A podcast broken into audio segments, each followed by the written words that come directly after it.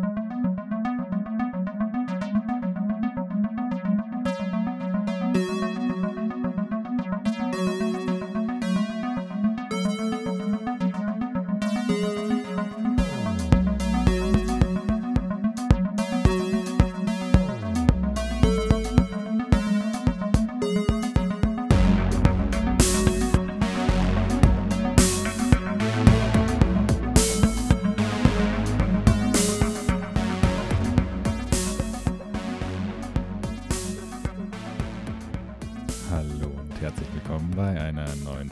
Film erfahren. Hallo Lennart, Hi Fritzi. du deine Stimme heute extra tief gemacht. Was? Ich weiß nicht, wovon du redest. Ähm, ja, vollgefressen nach Weihnachten Mhm. und äh, genauso voll wird diese Folge auch. Ja, weil wir äh, die Zeit zwischen den Jahren immer sehr äh, viel nutzen, um ins Kino zu gehen. Genau. Und auch vor Weihnachten haben wir noch ein paar Filmchen abgehakt von unserer Liste. Mhm. Äh, wir sprechen heute über äh, ja, eine bunte Reihe von Filmen. Ähm, ich Sehr schätze viele mal sehr gute Filme. sehr viele sehr gute ich Filme finde gegen echt Ende immer zwischen Jahres. den Jahren ist Ja. immer so eine, weil da kommen meistens die Filme raus, die ähm, so ein bisschen verzögert hier rauskommen. Mhm. Star Und, Wars, äh, Cats, die ja, Sachen halt. nein, halt so Indie-Filme, die, Ja. die so, die, wo Verleiher vielleicht nicht so richtig wissen, wo sie sie hinstecken sollen. Mhm. Und die werden dann oft äh, so zwischen Jahre gesteckt und deswegen hat, und da hat man so viel schön Zeit, so ins Kino Mhm, zu gehen. genau. Und das ist immer eine Zeit, die ich sehr genieße. Ja, also es wird wirklich sehr voll, glaube ich. ich. Wir haben auch getrennt voneinander noch ein paar Filme geschaut, ein paar Netflix-Filme, den Six Undergrounds oder wie er heißt.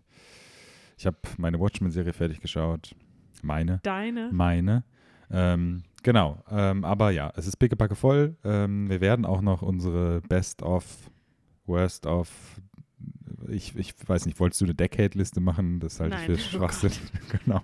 Äh, also Best of 2019. Wir haben ja schon die Best of zur Halb, Hälfte ja. Mhm. gemacht. Ähm, das schließen wir jetzt noch ab dann, aber das machen wir dann im neuen Jahr. Kommt, hört ihr das dann? Ähm, genau. Und ich weiß nicht, nee, gehen wir chronologisch einfach vor, was wir geschaut haben? Oder? Ja, würde ich einfach mal sagen. Okay, ich glaube, das letzte, was wir noch nicht besprochen haben, war Queen and Slim. Ist das Genau. richtig? Wir waren in einer Sneak Preview Mhm. und ich weiß gar nicht, ist der jetzt rausgekommen? Der ist schon draußen, Okay. ja. Wir haben auch, glaube ich, schon mal über den Trailer gesprochen gehabt Ja, in einer der älteren Folgen, okay. dass der rauskam und weil Mhm. du ja ein großer Daniel Kaluuya-Fan bist. Ich bin ein wir Genau. Ähm, genau, und Queen and Slim, wir haben es damals schon besprochen, ist so diese moderne ähm, Version Clyde. von Bonnie und Clyde mit halt ein bisschen. Ähm, Es ist im Prinzip, es ist schon so ein bisschen, was Black and Blue äh, so von der Message ja, so genau. sein wollte. Ähm, ja, nur äh, nicht aus der Polizistensicht, sondern eher aus der äh, ja, Offender-List. Also jetzt Mhm. Nennt man doch Offender, oder? Also die, die das Be Verbrechen begehen. Allerdings natürlich alles äh, ist nicht, es ist nicht alles Black und Blue, wie man so schön sagt. Genau. Ähm, ja, es ist halt ein ja, Dramafilm, der meiner Meinung nach, wir können auch noch über die Comedy in dem Film sprechen, aber ein Dramafilm von Melina Matsukas, Matsukas? Ja, die das auch recht bekannt scheinbar. scheinbar zu sein scheint für so ein paar, ähm, oh Gott, ich als weißer deutscher Mann kann das jetzt natürlich ganz schwer sagen, aber für ähm, Empowering, Black Empowering Mhm. Filme und so, ist halt auch, glaube ich, bekannt dafür, dass sie ein paar Musikvideos für Beyoncé gemacht Ja. hat, das Lemonade-Video und sowas, also ähm, ist ein bisschen in dem Thema drin. Ähm, genau, starring Daniel Kaluuya, Kaluuya. Gott, die Kaluuya-Heads werden, werden hinter dir her sein. Ähm, genau, und ähm, Wie heißt sie? Die Schauspielerin? Jodie Turner-Smith. Heißt nicht der von Slow West, der kleine, nicht der kleine, mittlerweile nicht mehr, Ja. der der ähm, Nightcrawler in den neuen X-Men, in den besten, in der be besten X-Men-Reihe spielt. Auch irgendwas mit Turner? Cody? Ich kann es nachher mal nachschauen, parallel, aber ich weiß es nicht. Ähm, Conspiracy. genau. Wir sind dieselbe Person. Und ähm, ja, also ich meine, die, die Story ist ähm, recht klar. Es geht darum, dass die beiden auf einem Date sind. So beginnt der Film quasi und ähm, es passiert etwas bei einer Polizeikontrolle, was sie dann zu dieser Symbolfigur Bonnie und Clyde werden lässt und dann ihre, ihren Weg ähm, beziehungsweise ihre Flucht sozusagen darstellt. Einfach mal, um jetzt richtig schlecht einen Film zusammenzufassen. Ja, es ist halt so richtig so, dieses Verbrechen, was am Anfang geschieht, ist so das klassische, der Cop ist so ein bisschen zu, äh, spielt ein bisschen zu sehr seine Macht aus. Äh, naja, nicht ein bisschen zu sehr. ja, also, aber es eskaliert halt so relativ langsam so. ja, Ähm, ja. das, äh, ja, also und es ist halt dann so ein Selbstverteidigungs. Genau, aber Unfall. natürlich ähm, eine Straftat und äh, Ja. keine schöne. Ähm, genau, und dann beginnt sozusagen die Flucht von den beiden. Ähm, wie fandest du den Film denn? Du hast dich ja sehr darauf gefreut damals, als der Trailer rauskam. Hat Ja. der Film deinen Erwartungen standgehalten oder? Also ich fand ihn ähm, nicht schlecht, aber Mhm. es war jetzt nicht, dass ich gesagt habe, oh mein Gott, also so wie zum Beispiel ein paar andere Filme, über die wir noch reden, ja. da habe ich gesagt, oh mein Gott. Ähm, aber er war auf jeden Fall unterhaltsam, also man ist, äh, es war spannend bis zum Schluss. Äh, ich war auch tatsächlich vom Ende irgendwie dann doch so ein bisschen nicht überrascht, aber so über den Kopf ge... Gott, ich, ich bin wie so eine Bachelor-Kandidatin. den Über den Kopf? Kopf, gestoßen, Vor den geschlagen, Kopf. über den Kopf geschlagen. den Kopf geschlagen. Richtig? Hände über den Kopf und zack. Äh, auch wenn ich natürlich, wenn man Bonnie und Clyde hört, man natürlich wissen sollte, wie das Mhm. endet. Ähm, aber ja, ich fand es schon schön. Manchmal weiß ich nicht, ob ich, ja, ob es da nicht so ein bisschen zu. Es war nicht, äh, sagen, wie, wie soll ich das sagen, ohne richtig dumm zu klingen. Ähm, manchmal war es halt so ein bisschen A-Klischee Mhm. empowering und nicht, äh, nicht so subtle. Ähm, das das wäre jetzt das Einzige und deswegen ja. Und es war jetzt halt schon, also es ist jetzt keine große Überraschung gewesen oder irgendwas. Es ist einfach eine, äh, ja, eine coole Geschichte, coole, also die Schauspieler waren natürlich äh, richtig gut. Mhm. Ich fand auch den Soundtrack extrem gut in dem Film. Ja, Der, die Musik war echt super in dem Film. ja. Hat mir sehr gefallen. Und das Poster finde ich natürlich, das hätte ich richtig gerne. Mhm. Äh, das würde ich mir gerne aufhängen. Ja. Wie fandest du ihn denn? Ähm, Im Prinzip so wie du. Also ich habe mich schon darauf gefreut, ihn dann zu sehen und ich fand ihn auch gut. Ähm, er macht halt schon vieles irgendwie richtig, aber halt auch einiges irgendwie nicht so nach meinem Geschmack, beziehungsweise nicht so richtig, denke ich. Ich für mich war jetzt, glaube ich, das größte Problem im, in, den ersten, in der ersten Hälfte des Films sozusagen, dass nachdem die Hauptdarsteller diese Straftat begehen, ähm, auf keinen Widerstand stoßen so richtig. Also sie treffen, glaube ich, auf ihrer ganzen Flucht, in Anführungsstrichen, drei Polizisten. Also mehrere Polizisten Mhm. irgendwie, aber so drei, beziehungsweise ja, drei Polizisten, drei Leute, die sie erkennen und mit denen irgendwie handeln und keiner ist irgendwie so gegen sie. Also alle sind so, ja, wir supporten das schon und ich, und auch dieser Ex-Polizist, der oder, oder sogar noch Sheriff, der dann so sagt, ja, ey, ich weiß, ich kann mir vorstellen, das war bestimmt Notwehr und ich helfe euch damit und dann die, das andere, die, ähm, der Vater und Sohn, der, der Hm. schwarze Vater und Sohn, die die auch recht am Anfang treffen und natürlich auch sofort auf deren Seite sind. Dann der Polizist, der dir noch bei der Flucht hilft und so. Mm. Das fand ich so ein bisschen alles so ein bisschen, ah, das war so ein bisschen zu einfach, sage ich mal. Also da, das hätte im Film auch überhaupt nicht geschadet, ähm, da noch ein bisschen mehr irgendwie Diversität reinzubringen, sage ich mal. Ähm, vor allen Dingen die Message, die der Film ja irgendwie rüberbringen will und so, äh, war dadurch so ein bisschen lappischer, finde ich. Hm. Es gibt da noch diesen Zwischenfall äh, mit einem Polizisten, der nicht auf die beiden trifft, sondern auf einen anderen Nebencharakter sozusagen, ohne jetzt zu viel zu verraten. Das, ja, war interessant, aber hat jetzt für mich jetzt auch nicht so ganz irgendwie in diesem Konzept reingepasst, da halt wirklich alle so für sie sind. Also Mhm. sind nicht alle für sie, aber es kommt einem irgendwie so vor, weil die Leute, die sie treffen und so, da kommt halt nie irgendwie Kritik auf. Das heißt Kritik, aber kein, kein Gegenpol.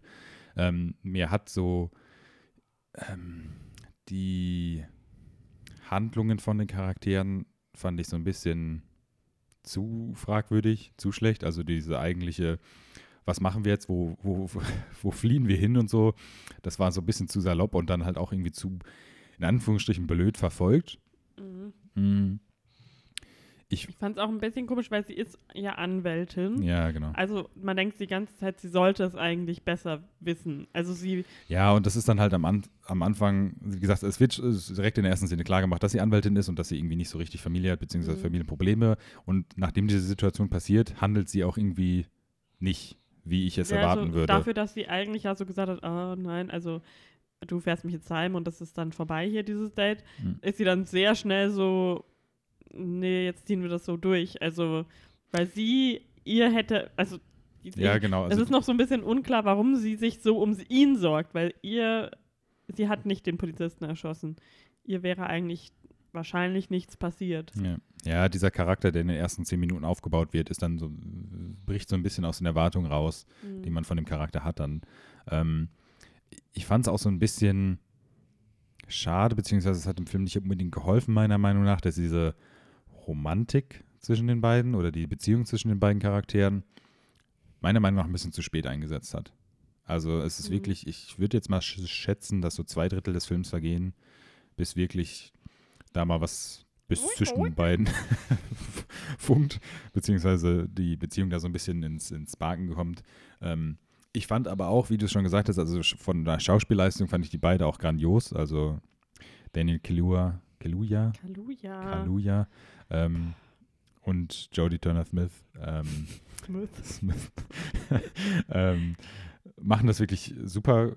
Also überhaupt keine Frage. Und ich finde auch so diese, auch diese Nebencharaktere, die ihnen dann irgendwie helfen und sowas, beziehungsweise also jetzt nicht die, von denen ich jetzt gerade gesprochen habe, sondern die in dem Film noch vorkommen, der Vater von dem Sohn mit dem Auto und sowas, die sind auch alle super gut, finde ich.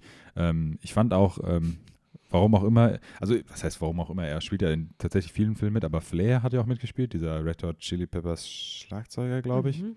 Der hat dieses Ehepaar gespielt, dieses Weiße in, in dem Haus, wo sie Mhm. sich dann, wenn die Polizei kommt. Mit der, der Mann von Chloe Sevigny. Genau. Ähm, ich glaube, es ist der Schlagzeuger. Ich bin ja kein Red Hot Chili Pepper Dude, Den aber Red Hot Chili Pepper Head. genau. Ähm, genau. Aber ähm, also das hat mir dann doch sehr gefallen und wie gesagt, der Soundtrack fand ich auch echt überragend. Also da muss ich mir, glaube ich, auch nochmal die Spotify-Playlist anhören oder so. Ich Das war echt richtig gut. Onkel mit seinem. Ja, mit sein, ja, ja. Der, der war, das war auch ein richtig cooler Charakter. Ich hatte auch irgendwie, als ich den Trailer gesehen habe, dachte ich erst irgendwie, ob das Dave Chappelle war, weil ich finde, der sieht ihn so ein bisschen ähnlich. Kommt Ähm. gleich Bradley Cooper noch rein und äh, macht Lady Gaga einen Heiratsantrag. Genau, äh, Bokeem Woodbin heißt der. Komplett falsch ausgesprochen wahrscheinlich. Der hat auch mal, ich kenne den, weil er in meinen irgendeiner alten Serie mitgespielt hat. Mhm. In so einer Sit, Fargo. Stand Sit da nicht gerade Fargo? Ja, ja, aber in irgendeiner Sitcom, die so früher auf RTL 2 lief oder sowas. Also schon uralt. Also was heißt uralt? aber schon älter. Ähm, da hat er so das Comic Relief, glaube ich, gespielt. Ähm, der macht das auch richtig gut. Ich finde auch die Rolle von ihm tatsächlich richtig schön und ich finde auch ähm, diese Story, die er dann sozusagen mit einbringt ähm, in Bezug auf der Familie von der Hauptdarstellerin, super spannend und das passt auch, das passt zum Beispiel auch super gut in den Film rein und wie sie das umsetzen und die Beziehung zwischen den beiden hat mir echt gut gefallen. Und auch wie sie dann ihn als gebrochenen Mann sozusagen darstellen, der halt dann König in seinem eigenen Haus ist und sowas, war echt super gut. Ähm, Mhm. Aber halt, wie gesagt, insgesamt so, so ein paar ähm, Schwachpunkte hat der Film dann leider für mich schon. Ich finde das Ende auch gut. Das hat mir schon gefallen. Ich, ich habe auch so ein bisschen so dieses Phänomen gehabt wie du, dass ich irgendwie, hast du gesagt, über den Kopf geschlagen war ja. ähm, von, von dem Ende. Ähm, man, man weiß halt nicht so recht, wo der Film jetzt am Ende hingeht oder so. Und dann. Aber eigentlich ist ihr Plan zu fliehen so absurd, dass man sich die ganze Zeit denkt, das kann nicht klappen, aber dann kommen sie so weit, dass man halt am Ende so. Ja. Ja. Ähm, ja, genau. Also ich glaube, so viel soll es von meiner Seite gewesen sein. noch, äh, weil du gerade noch über den Onkel geredet hast, Mhm. eine von seinen Freundinnen slash äh, Angestellten wahrscheinlich, Mhm. ähm, wird gespielt von India Moore, Mhm. die ich von ähm, Pose kannte Mhm. und eine sehr äh, coole äh, Trans-Schauspielerin ist. Mhm. Und äh, finde auch in dem Film jetzt echt, die, die haben ihr so, also man merkt, dass sie wissen, dass die so ein bisschen das recognizable Face ist von den, äh, von den äh, Frauen bei ihm und dass sie ihr so ein bisschen mehr, also sie unterhält sich ja so ein bisschen länger mit ihr Also ich sag's jetzt schon mal, da wir Ende des Jahres sind, wir werden sie nächstes Jahr nochmal in einem Film sehen. Ja? Aha. Escape Room 2. Ja? Spielt sie mit. Nice. Ab September oder sowas kommt da keine Ahnung. Ja, Escape Room war auch echt, also Mhm. ein, äh, wie nennt man das? Also ja, wie, wie alle Ein, immer ein so Saw-Reboot auf die gute Art. schön, ne, wie alle so schön immer sagen, it had no business being as good as it was. Ja, genau. Ähm, ja, genau. Ich habe auch jetzt, als ich noch, vorhin nochmal irgendwie mir nochmal so ein paar Informationen zu Queen und Slim nochmal nachträglich, weil es jetzt schon ein bisschen länger her ist, nochmal aus runtergeschrieben habe, äh, meine Notizen zum Film, ist mir auch nochmal dieser Highwayman in den Kopf gekommen. Das war so ein Netflix-Film mit, ich glaube, Kevin Costner und hab's schon wieder vergessen, aber da geht es um Polizisten, die Bonnie und Clyde jagen sozusagen durchs Land und zeigt so ein bisschen diese ähm, perverse Darstellung von diesen zwei Charakteren und dass sie von der ganzen Gesellschaft gefeiert wird und so und was das für Auswirkungen auch rundherum hat und so und dass sie dann einfach so frei durch die Stadt rumfahren und alle feiern die und sowas. Ähm, hat nichts mit Queen and Slim jetzt zu tun, also ich will jetzt keinen Vergleich machen oder sowas, aber ähm, ich finde, das ist auch nochmal so eine interessante Gegendarstellung. Jetzt überhaupt nicht zu Queen and Slim, sondern eher zu Bonnie und Clyde, aber äh, ich wollte meinen Gedanken nur aussprechen, dass ich vorher nochmal dran gedacht habe. Okay. Ja. Old man. Ähm, genau, aber ansonsten, ich weiß nicht, hast du noch was zu dem Film sonst? Oder? Nee. Okay, dann sollen wir weiterspringen. Ja, ich glaube, dann bist du dran mit deinem Netflix-Ausflug. Ich habe erst noch einen Sky-Ausflug gemacht Gut. und habe nämlich einen Film geschaut, den du nicht mit mir schauen wolltest. Happy Death Day to You. Richtig. Geschrieben 2U am Ende, weil sie müssen mit den Kids gehen, glaube ich. Ähm, der ist dieses Jahr auch rausgekommen. Irgendwann im Frühjahr, glaube ich.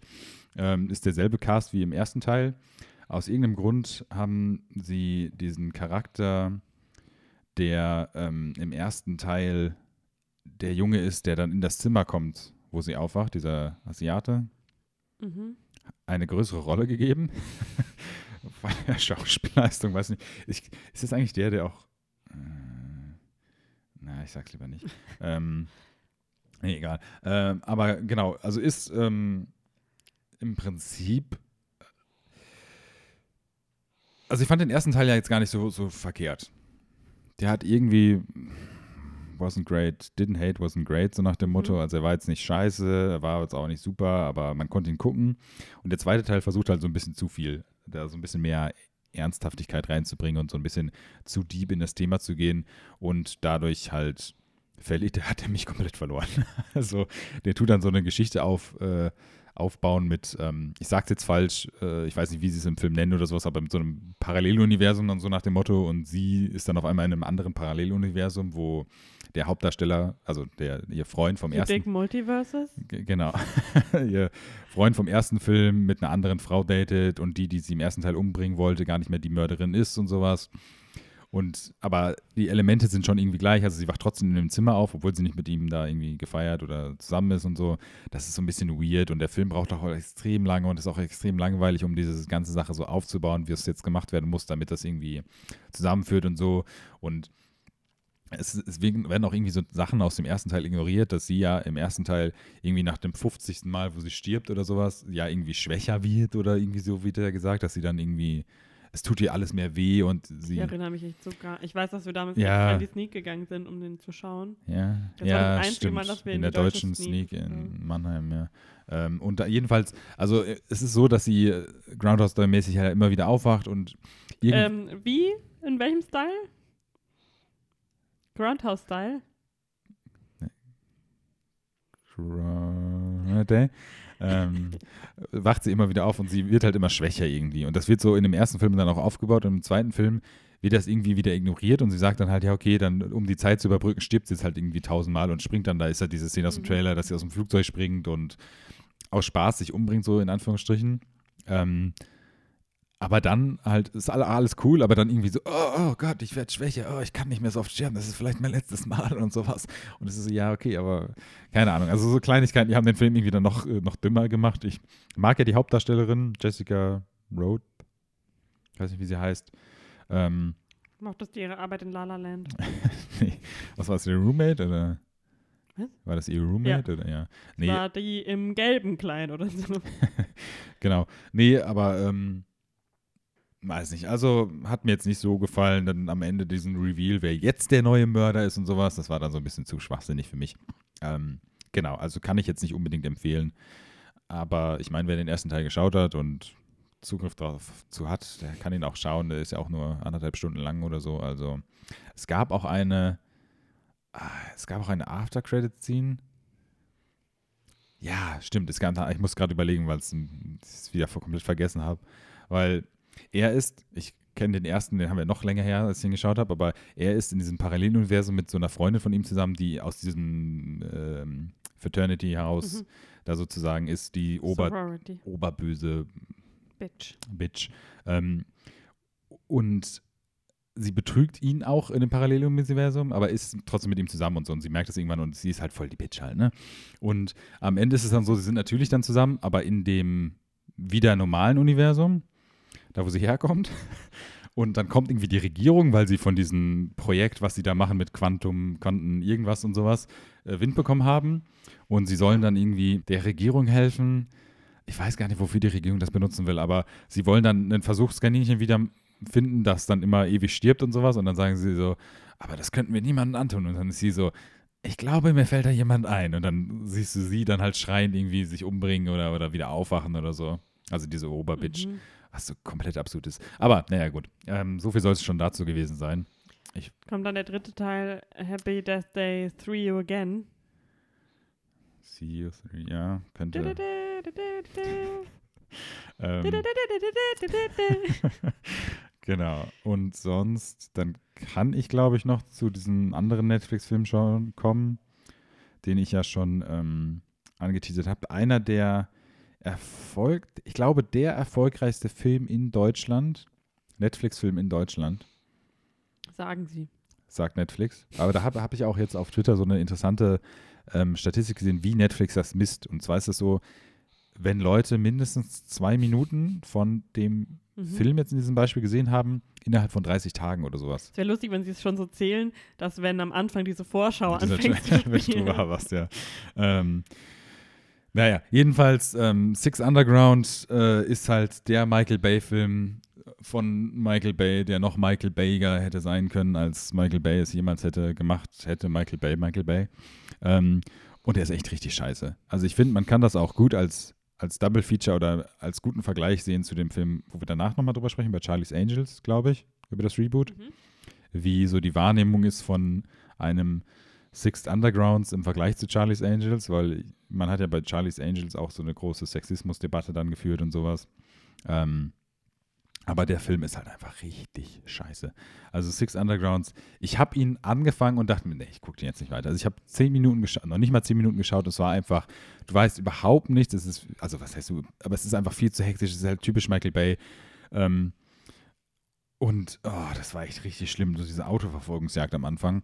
Ähm, aber ich war halt auf einer langen Busfahrt und ich habe halt noch nebenbei noch eine andere Netflix-Serie geschaut, aber irgendwie war es mir dann zu langweilig und dann habe ich es halt fertig geschaut, weil ich dachte, dann habe ich es halt so ein bisschen gehate-watched und es war halt einfach richtig scheiße. Und diese Story, also ich habe nie diesen letzten Transformers-Film geschaut, ähm, der auch nochmal ein Michael Bay-Film war, The Last Night oder sowas. Mhm. Äh, aber ich, man hört ja wirklich horrific Sachen über diesen Film. Du hast den ja, glaube ich, auch geschaut, gell? Nee, ich habe nur Age of Extinction ah, noch du, geschaut. Ähm, also, keine Ahnung. Ähm, und diese ganze Sache mit diesem, dass sie alle 1, 2, 3, 4, 5, 6 heißen und so. Und im Prinzip verstehe ich auch nicht so richtig, warum er Six Underground heißt, weil Nummer 6 ist Dave Franco, der stirbt nach 5 Minuten und wird dann ausgetauscht durch Nummer 7 und er wird auch nicht Nummer James 6. wird auch nicht Nummer 6 umbenannt oder so. Also, keine Ahnung. Und diese ganze Story. Und ich weiß auch gar nicht, diese Anfangsszene, die hat irgendwas zu tun mit der Handlung, die dann danach kommt weil sie irgendjemanden umbringen und irgendwie Informationen von jemandem tauschen. Aber ich habe auch überhaupt, während ich den Film geschaut habe, schon nicht mehr gewusst, warum sie jetzt, die, wie diese Informationen zu dem, was sie danach machen, irgendwie zusammenführen. Und so eine ganz absurde Story mit äh, einem Diktator, der dann durch seinen Bruder ersetzt werden soll. So ein, so ein Coup soll da gemacht werden und so. Und sie sind halt alle, ähm, alle Ghosts, also sie sind alle tot, haben ihren Tod vorgetäuscht und sowas. Ähm, was scheinbar sehr, sehr einfach ist, ähm, wie es der Film darstellt. Also ähm, alle in Tod vorgetäuscht und haben selbstständig, unabhängig von der Regierung, gegen böse Menschen zu arbeiten. So. Also, keine Ahnung, Dikta Diktatoren umbringen und sowas. Der Film ist halt wirklich Michael Bay typisch, also einfach richtig scheiße und auch echt 2019 gesehen, also generell jede Zeit gesehen, einfach viel zu sexistisch irgendwie und hat halt so diese klassischen, ja, also einfach scheiße. Also man will auch gar nicht weiter drüber reden. Gut. Ähm, genau. Also Empfehlung. Klare Empfehlung, ja, so genau. Ähm, ja, aber dann kommen wir doch zu Charlie's Angels, oder? Ja. Den haben wir, haben wir den auch in der der Sneak Sneak? geschaut. Mann, waren wir sneaken. Ja, das war unsere ähm, Pre-Christmas Sneak. Mhm. Und genau, wir waren so glücklich und also ich hätte ihn mir sowieso halt angeschaut, Mhm. wenn er dann rauskommt. Ich glaube, der kommt im Januar irgendwann. Ja. Ah, nee, jetzt am 2. Mhm. Ähm, Was der Januar ist, ja. Ja. äh, ja, also und ich bin jetzt im Endeffekt froh, dass wir es in der Sneak geschaut haben, weil ich hätte mich, glaube ich, richtig geärgert. Mhm. Ich finde, es, hätte, es hatte schon so viel Potenzial, Mhm. aber der Trailer hat mich auch schon, hm, Ja. mich schon eher glauben lassen, dass das nichts wird. Aber an sich, ich, ich weiß nicht. Ich finde, es scheitert halt alles so ein bisschen am Drehbuch, weil ich fand die drei eigentlich ganz cool. Ich ähm, finde es cool, dass sie äh, sich nicht, ähm, dass sie das irgendwie nicht davor zurückgeschreckt sind, da so drei verschiedene ähm, als die Engel zu casten, weil wenn man zum Beispiel so anschaut, wenn die so nebeneinander laufen und so, die eine ist wirklich, die ist Topmodel-Größe, also die überragt die alle Ja, ja. dermaßen. Und ich glaube, ja, das, sonst hätte ich immer eher vermutet, dass dann so gesagt, ach, das geht überhaupt nicht, die müssen alle äh, gleich äh, aussehen. Mhm. Und die sind halt schon alle so sehr individuell, was ich gut finde. Mhm. Und äh, Kirsten Stewart can get it any day. Mhm. Ähm, ich freue mich schon sehr auf Underwater. Ähm, Oh Gott, ja. da kommt mir der Trailer für, ich erinnere mich. Ja. Äh, und ich finde, sie hatte auch so den nötigen, also ich, die drei äh, Hauptdarsteller hatten alle so den nötigen Witz äh, und also die haben das alles schon, ich meine, es ist eine Serie aus den, was weiß ich, 70ern? Mhm. Also das ist und das Konzept an sich ist halt einfach irgendwie sexistisch. Das war ja, ist ja wohl klar, dass es irgendwie mal konzipiert wurde, damit man schöne Frauen irgendwie so Spy-mäßig in, die- ähm, ja, in Szene setzen kann. Und das äh, hätte jetzt der große feministische Twist sein können, aber war es irgendwie, ich weiß nicht, Elizabeth Banks, ich, ich will immer, ich, ich will immer für sie sein und äh, Das gut ist finden, der, was sie macht, das aber ist auch der erste Film, wo sie Writer-Credit hat, ne? ja, genau. Und sie, aber auch zum Beispiel die Pitch Perfect, die sie dann gemacht hat, der erste war, fand ich gut und dann. Den ersten, der hat nur den zweiten gemacht. Ja, eben, genau. Also, und dann hat sie einen gemacht und so. dann äh, fand ich es halt nicht mehr so Mhm. gut. Ich, aber ich will sie immer unterstützen, so, weil ich sie eigentlich äh, auch super witzig finde, wenn sie anderes Material macht und ähm, zum Beispiel Brightburn mochte ich ja auch total.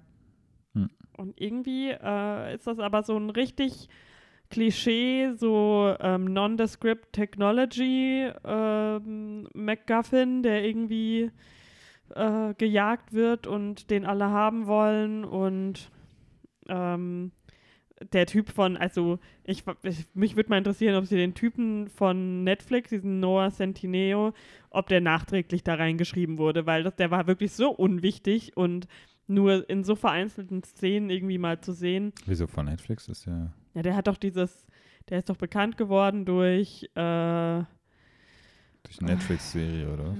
Per hier To All the Boys I Loved Before, The Perfect Date, Sierra Burgess is a Loser. Der war in all diesen Netflix Teen Romcoms, SBF 18, das ist alles so Hm, okay. diese Meme-Filme halt, die gerade so in sind. Und äh, also jeder, der das noch nicht gemacht hat, den würde ich aber trotzdem mal raten, zu seinem Twitter zu gehen. Ja. Weil er droppt echt die größten ähm, Generation Z Truth Wisdom Bombs, die es Ah, überhaupt okay, gibt. Ja. Also es ist so witzig. Äh, aber ja, also in dem Film hat er mir nichts gegeben. Auch Sam Claflin, der, der so den bösen Technologie-CEO spielt, war auch irgendwie so, mh, ne, hat mir nichts gegeben. Die, das Highlight waren die Outfits von Kristen Stewart. Äh, die ganzen, die Action-Sequenzen waren irgendwie nicht ja, ich fand halt auch, nicht genug. ich fand halt auch, sie haben so, also natürlich, geht der Film halt viel auf, auf feministische Sachen ein und so, aber der bringt halt nichts Neues auf den, auf den Tisch, so, weißt du? Mhm. Der macht halt so Half-Attempts, die irgendwie ähm, halt nur auf diese drei hübschen, äh, äh, toll aussehenden Frauen irgendwie zutreffen, aber nicht auf den Rest aller Frauen und Und die eine ist auch so das klassische, oh, sie ist so ungeschickt, Trope. Ja, das so, ist halt oh, so- Sie hat schon wieder was fallen Ich habe lassen. irgendwo so eine Letterbox-Review gelesen, der das hat das ganz clever verglichen. Das ist so Humor wie eine schlanke Frau, die immer darüber Witze macht, wie viel sie isst. Ja, So, das, das war, war nicht ein super guter Vergleich, weil so ist dieser Humor auch in dem Film leider. Also Ja. ich fand auch, ich hätte mich auch echt gefreut, wenn der Film irgendwie cooler gewesen ist. Mhm. Ich mag auch echt, äh, wir haben es ja schon öfter über Kristen Stewart gesprochen und dass wir sie, Kristen, nicht Kristen. Christian Stewart, und dass wir sie auch beide mögen Ja. und, Christian. und ich mochte ja auch super diesen, da haben wir auch noch nie drüber gesprochen, glaube ich. Personal Shopper. Ja, genau, den fand ich auch echt gut. Den will ich auch nochmal schauen. Und ähm, ja, aber äh, wie gesagt, die anderen beiden kannte ich, glaube ich, gar nicht, die beiden Schauspielerinnen. Die eine von Aladdin.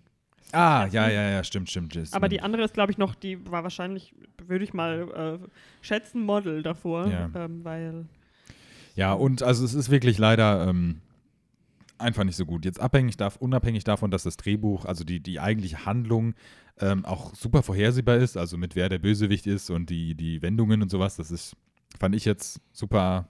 Also es war schon ab Sekunde fünf sozusagen mh. klar, wer jetzt wer wie den Ich Bösewicht hasse spielt das, wenn sowas. sie so Close-Ups auf Gläser machen, die eingeschenkt werden, dann ist es immer klar, dass da irgendwas. Äh, Ja, ähm, und irgendwie, weiß nicht, ist, der hatte so ein paar Momente, also ich fand jetzt am Anfang zum Beispiel, da hat dieser, ich habe keine Ahnung, wie er heißt, aber dieser Schauspieler von diesem College, College Friends, diese Netflix-Serie, die wir geschaut haben, Ned Faxon. Der hat, äh, irgend den Chef von dieser Naomi, Naomi Scott Mhm. ähm, in so ein, die, die haben übrigens, sie sitzen in der Elbphilharmonie, äh, Elbphilharmonie, ja. äh, ist das Äh, Office halt, so wird Das das, ist also, Headquarter. genau, Ja. spielt so ein Teil in Hamburg äh, oder in Deutschland. ähm, Großer Teil, also wir sind ja auch in Berlin dann. Ja, genau. Ah, haben wahrscheinlich ein paar Fördergelder eingesammelt. Ja, Ähm, da haben wir bestimmt ein paar Millionen bekommen. Ähm, genau, und das ist am Anfang, da habe ich, weil da, damit fängt es recht schon an, da dachte ich eher so, okay, es könnte irgendwie mal irgendwie so ein bisschen moderner sein und so, weil es geht dann irgendwie um Gespräche und sie ist halt, klar, sie wird halt auch super klischeehaft als der krasse Hacker dargestellt und Mhm. Programmierer und so halt auch sehr schlecht irgendwie. Also sie hätten es ruhig so ein bisschen ähm, glaubwürdiger darstellen können, aber da haben sie sich auch meiner Meinung nach nicht wirklich viel Mühe für gegeben, sondern haben mehr Mühe drauf gelegt, okay, wir, okay, sie ist halt ein Hacker, aber macht lieber mehr Witze darüber, wie tollpatschig sie ist. Ähm, und in diesem Gespräch darum, dass sie dann irgendwie ihre Concerns, sorry, das ist so viele dumme englische Begriffe, ihre, ihre Zweifel an diesem krassen System, was sie da entwickelt haben, äh, nennt und sowas. Und da, da, da denkst du so kurz, okay, das könnte irgendwie so ein bisschen interessanter sein, aber dann ist es, dann, dann, das löst sich dann alles immer super, super schnell auf und dann wird es halt leider in so einem bisschen, so einem, ja, Einheitsbrei. Ich fand auch keine Actionsequenz oder Setpiece irgendwie super Ja. krass oder, oder irgendwie toll. Also es ist alles sehr eher langweilig. Ähm, es wird halt auch irgendwie, also diese klischeehaften Witze darüber, dass sie einen Kleiderschrank haben voller Outfits und dann noch ein, noch fünf Etagen von Kleiderschränken und sowas. Das war ja auch im Trailer. Och, ich weiß nicht. Ich habe auch diese Beziehung da, die sie darstellen wollen mit diesem Netflix-Boy, den ich nicht kenne, da und der anderen von den drei Engeln. Auch irgendwie null verstanden, was das irgendwie soll. Ja, also es war alles so ein bisschen so, eher so meh, leider. Ich hatte Ja, auch, und die äh, After Credit Scene ist painful. was war das nochmal? Da irgendwie, also es sind so, keine Ahnung, popular female, young female actors, so. die so trainieren, um Engel zu werden. Also so die ja, eine von Riverdale, Haley Steinfeld ähm, und auch welche, die ich gar nicht kannte, die aber irgendwie auch so Und da spielen dann alte sind. Angels noch mitten aus den alten Filmen. Genau, und die, al- aber sie spielen auch einfach so irgendwelche älteren ja. Schauspielerinnen, die nichts mit den Angels zu tun haben, spielen einfach zum Beispiel Laverne Cox, spielt Mhm. eine Trainerin Ronda Rousey, die diese, diese, ähm, ich weiß es ist Wrestling, ich kenne mich mit dem Kampfsport nicht aus. Ja, hat sie, glaube ich, auch. Aber MMA ist sie Genau. eigentlich, ja. Ähm, und ich sehe hier gerade, es ist halt eine, eine Turnerin, äh, keine Ahnung, ist halt dann so random, die habt ihr mal gesehen, oder? Äh, und die Ja, trainiert auch mal mein Engel genau. zu sein. Das, das war richtig so. Oh, oh, oh, oh. das, das Messer nochmal umgedreht. Ja. Ja, also es war richtig schade. Ich hätte, ich hätte es mir so gewünscht, dass der irgendwie cool wird. Und gerade halt, ich dachte, wenn Kristen Stewart da mitmacht, dann muss es irgendwie, dann da muss da was Ich muss auch gestehen, sein. ich fand ihren Charakter, auch wenn er sehr klischeehaft war, von allen dreien irgendwie auch am erträglichsten. Ja, und der war halt so witz, der war so total over the top witzig, so, so Genau, von wegen, dass sie also- immer so tut, als wäre sie irgendwie so, äh, also so tut, als hätte sie so eine schwere Kindheit gehabt oder ist irgendwie so ein Problemkind, aber eigentlich ist sie halt voll reich und Genau. hat halt einfach nur keinen Bock More gehabt. money, more problems. Ja, das war halt schon richtig witzig und einfach, dass sie so, ich sag wieder, ihre Outfits, die waren einfach auch nochmal ein vierter Engel, meiner Mhm. Meinung nach. Ja. Äh, und ja, also, ich, ich weiß nicht, ich hätte. Girl. Ja, es ist halt wirklich schade leider. Also ähm, ich habe auch wirklich, ich hätte mich auch echt gefreut und ich habe jetzt auch für den Film ge, ge, geroot, ge, ge, geroot. Ja, als, Also- als dann klar war, welcher Film kommt, äh, hat Habe ich Leonard ganz so, laut so. Woo, Girl Power, hat er, hat Leonard gerufen. Ähm, nee, und ich fand auch leider, also ich, Dann ist Leonard aufgestanden und hat so ein paar Tampons ins Publikum geschmissen. True ähm, Story. um jetzt mal, äh, also ganz kurze, ganz kurzes Spoiler-Warning so. Also, Wup, wup. Spoiler. Ähm, Patrick Stewart ist der Bösewicht in dem Film. Wie in jedem Film, dem er jetzt auftaucht, sogar als Poop-Emoji. War da nicht auch irgendwie? War er der Bösewicht? Ich weiß nicht, aber er war das Poop-Emoji. Also, Ja. Er muss böse gewesen sein. Und das war halt auch so schade irgendwie. Also ich habe schon den Trailer gesehen und dachte mir schon, okay, also not gonna break oder so, aber mir war schon klar, dass der dann den Bösewicht spielt irgendwie. Also es war schon sehr, also du hast Elizabeth Banks und Patrick Stewart und du weißt irgendwie, einer von den beiden ist böse und es wird Patrick Stewart sein. Und ich fand, ich mag Patrick Stewart und ich glaube auch nicht, dass er irgendwie so jemand ist, der einfach nur, also klar auch, aber jetzt ich nicht glaub, manchmal denkt er sich einfach so, lol, I'm so random. Ja, und ich glaube auch, dass er sicherlich irgendwie, der mag, keine Ahnung, ob der mit Der Elizabeth gern Banks schon mal was gemacht Leuten, hat. ich. Ja, kann auch sein. Der ist halt einfach so ein bisschen eigen irgendwie auch. Aber ich glaube jetzt auch nicht, dass er das irgendwie so einfach nur so halbherzig gemacht hat irgendwie. Aber es war auch einfach nicht überzeugend, leider, diese böse Rolle von ihm. Also es hat halt einfach keinen Spaß gemacht. Und wie sich das dann auflöst am Ende und so. Ach, ja, weiß nicht. Also, ja, leider. Also, wie gesagt, man kann es wiederholen, leider, leider war es nicht so toll. Diese Rolle von diesem Sam Claflin, dieser Claflin. von, von Cherute von Panem-Typ da, Von Me Before You. okay, ähm, der diesen blöden oder, oder dummen Investor sozusagen In der ersten spielt. Szene fand ich ihn eigentlich voll gut, Eben. weil da hat er so richtig so douchey, so, mich interessiert das ja eigentlich alles gar nicht, ich bin so Ja, ja, genau. ähm, Genius und ich und deswegen ist es okay, dass ich ein Dick zu allen bin, Ja. ähm, aber auf so eine antisocial Art, also nicht auf so eine braggy Art. Das, das hat er ganz gut gemacht, aber dann hat er halt so einen Diese letzte Szene dann von ihm, da wo er da eingestiegen die hat halt alles ruiniert leider. Also da dachte ich nämlich, Mhm. so wie du es gesagt ich hast. am mochte das mega, weil die hatten da, die erste Szene, wo man ihn sieht, haben sie so einen Showcase für diese Technologie, Ja, ähm, in der Philharmonie natürlich, ähm, wo sie das so vorstellen und er sitzt da so und ich liebe es einfach so, diese, diesen Gesichtsausdruck, dieses, mm, ja, ihr seid alle hier wegen mir und so, mm, aber das ist hier voll die Obligation für mich, hier überhaupt zu sitzen, weil ah, ich bin einfach so silent brooding Ja. and I want to go home.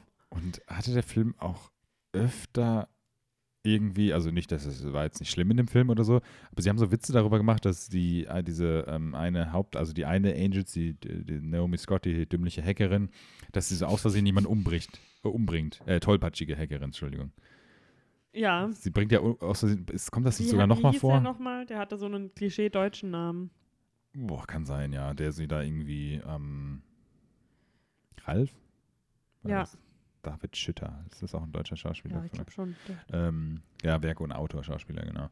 Ähm, der spielt halt kurz mit und wird dann irgendwie aus Versehen von ihr umgebracht und so. Und irgendwie machen sie da so einen Witz darüber. Und ich glaube, es bringt noch mal jemanden um oder, oder so aus. Ja. Und das ist auch irgendwie so, ähm, aus irgendeinem Grund haben sie die Entscheidung getroffen. Früher war es anscheinend, also habe ich jetzt nur in den Wissenswerten gelesen, so, dass die Engel ausgemacht hat, dass sie nie Waffen benutzt haben. Also die haben nur so Martial Arts und äh, sonst irgendwas gemacht. Mhm. Und das ist jetzt in dem Film halt, mach, das hat, hat mich schon noch, ist mir auch bei dem Schauen äh, aufgefallen, dass die wirklich sehr viel schießen und äh, sehr viele Waffen haben. Was das Ganze dann ich weiß, dass diese Martial Arts und so wahrscheinlich auch mehr dafür da sind, das um ihre Körper irgendwie darzustellen, aber ähm, ja, irgendwie ist es halt, ich weiß nicht, ich finde Waffen halt immer so ein bisschen dümmlich und blöd. in so Actionfilmen. Ja, es kommt halt drauf an, aber es, ja, es war, also sie haben auch dieses James Bond-Klischee dann mit vielen Gadgets irgendwie gearbeitet. Ja. Dann gibt es diese Pillen oder sowas, was da, diese Die Minz. Pfefferminz, Mhm. diese Minz und irgendwas anderes noch, was sie Gadget-mäßig hat, diese Mhm. Sleep-Pistole-Pfeile oder irgendwie, einer hat auch so Betäubungsgewehr oder sowas. Ja.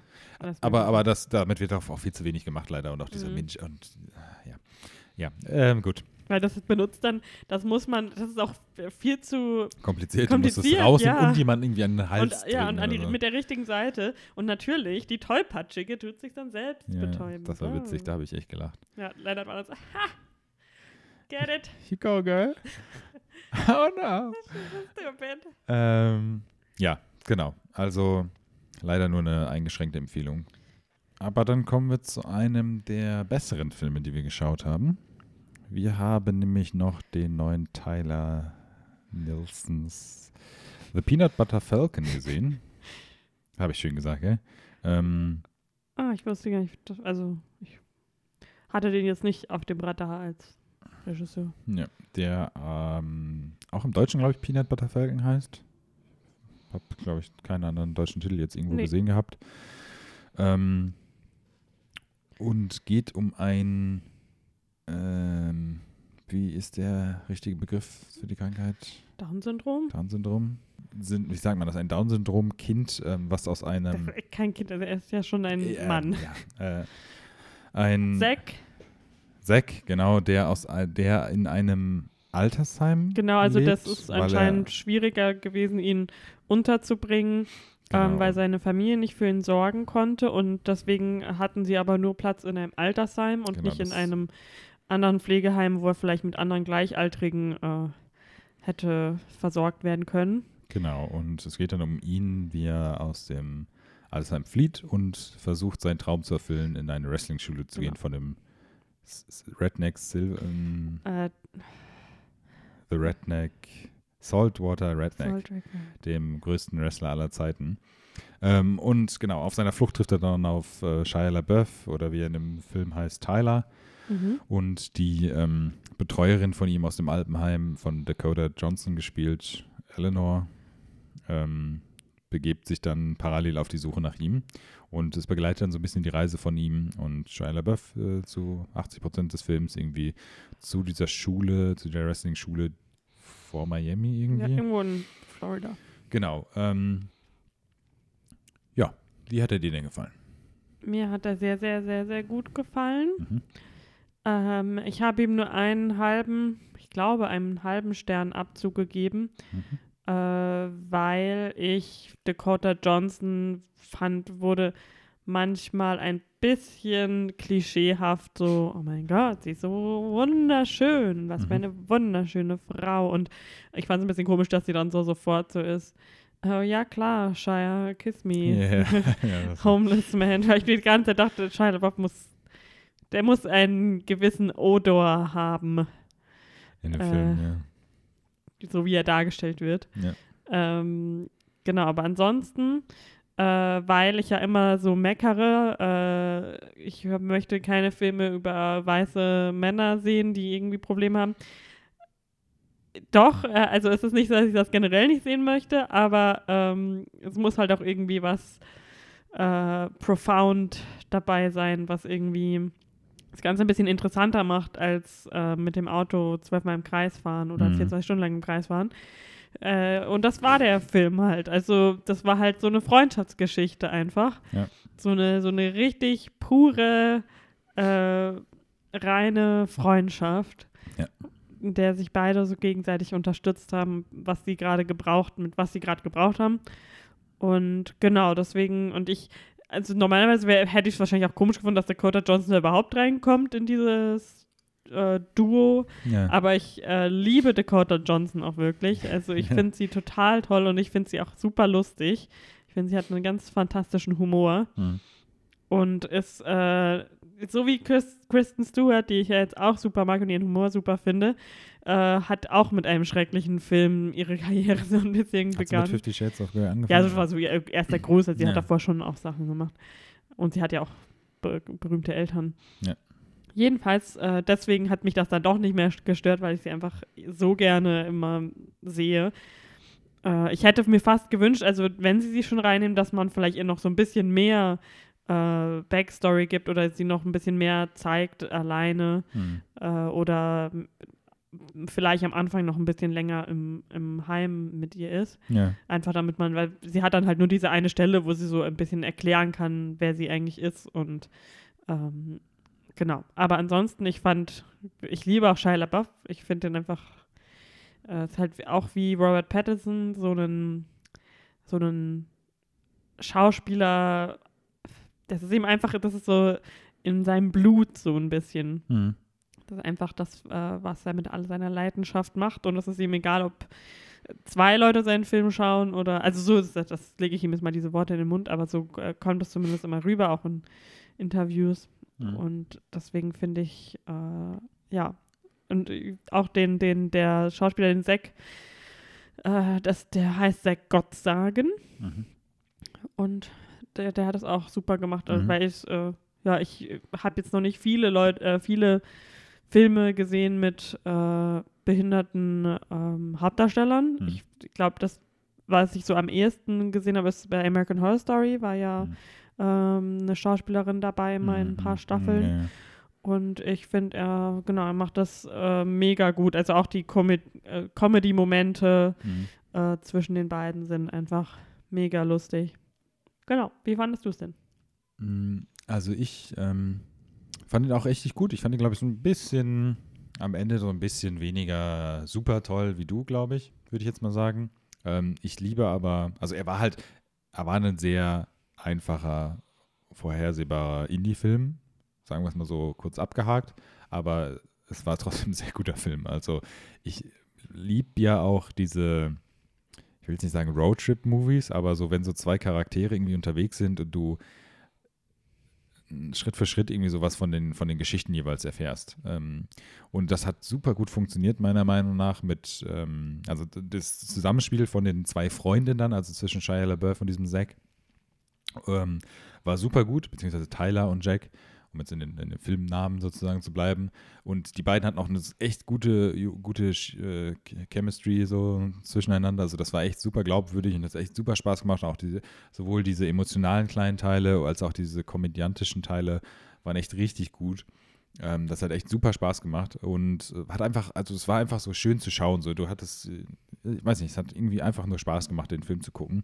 Ähm, ich fand auch, ich mag auch Dakota Johnson und äh, sie kommt, also ich sehe es so ein bisschen wie du, dass sie so, das ist so ein, so ein ganz klein bisschen so ein Schwachpunkt irgendwie äh, als Charakter gesehen. Die passt super gut in dieses Trio rein, aber so, es war dann so ein bisschen zu sehr aufgeforst, dass sie dann mit Mhm. Shia LaBeouf dann so einen Love Interest anfängt.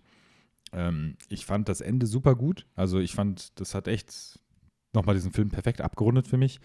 Ähm, aber ja, ich glaube so, dass das, was mir wirklich mit Abstand am meisten gefallen hat, ist halt irgendwie so diese Schauspiel- ähm, Beziehung so zwischen Tyler und, und Zack. Ähm, ich fand dann so dieses, äh, wie soll ich sagen, so dieser Wendepunkt vom Film, beziehungsweise die Spannungskurve mit den Bösewichten, in Anführungsstrichen.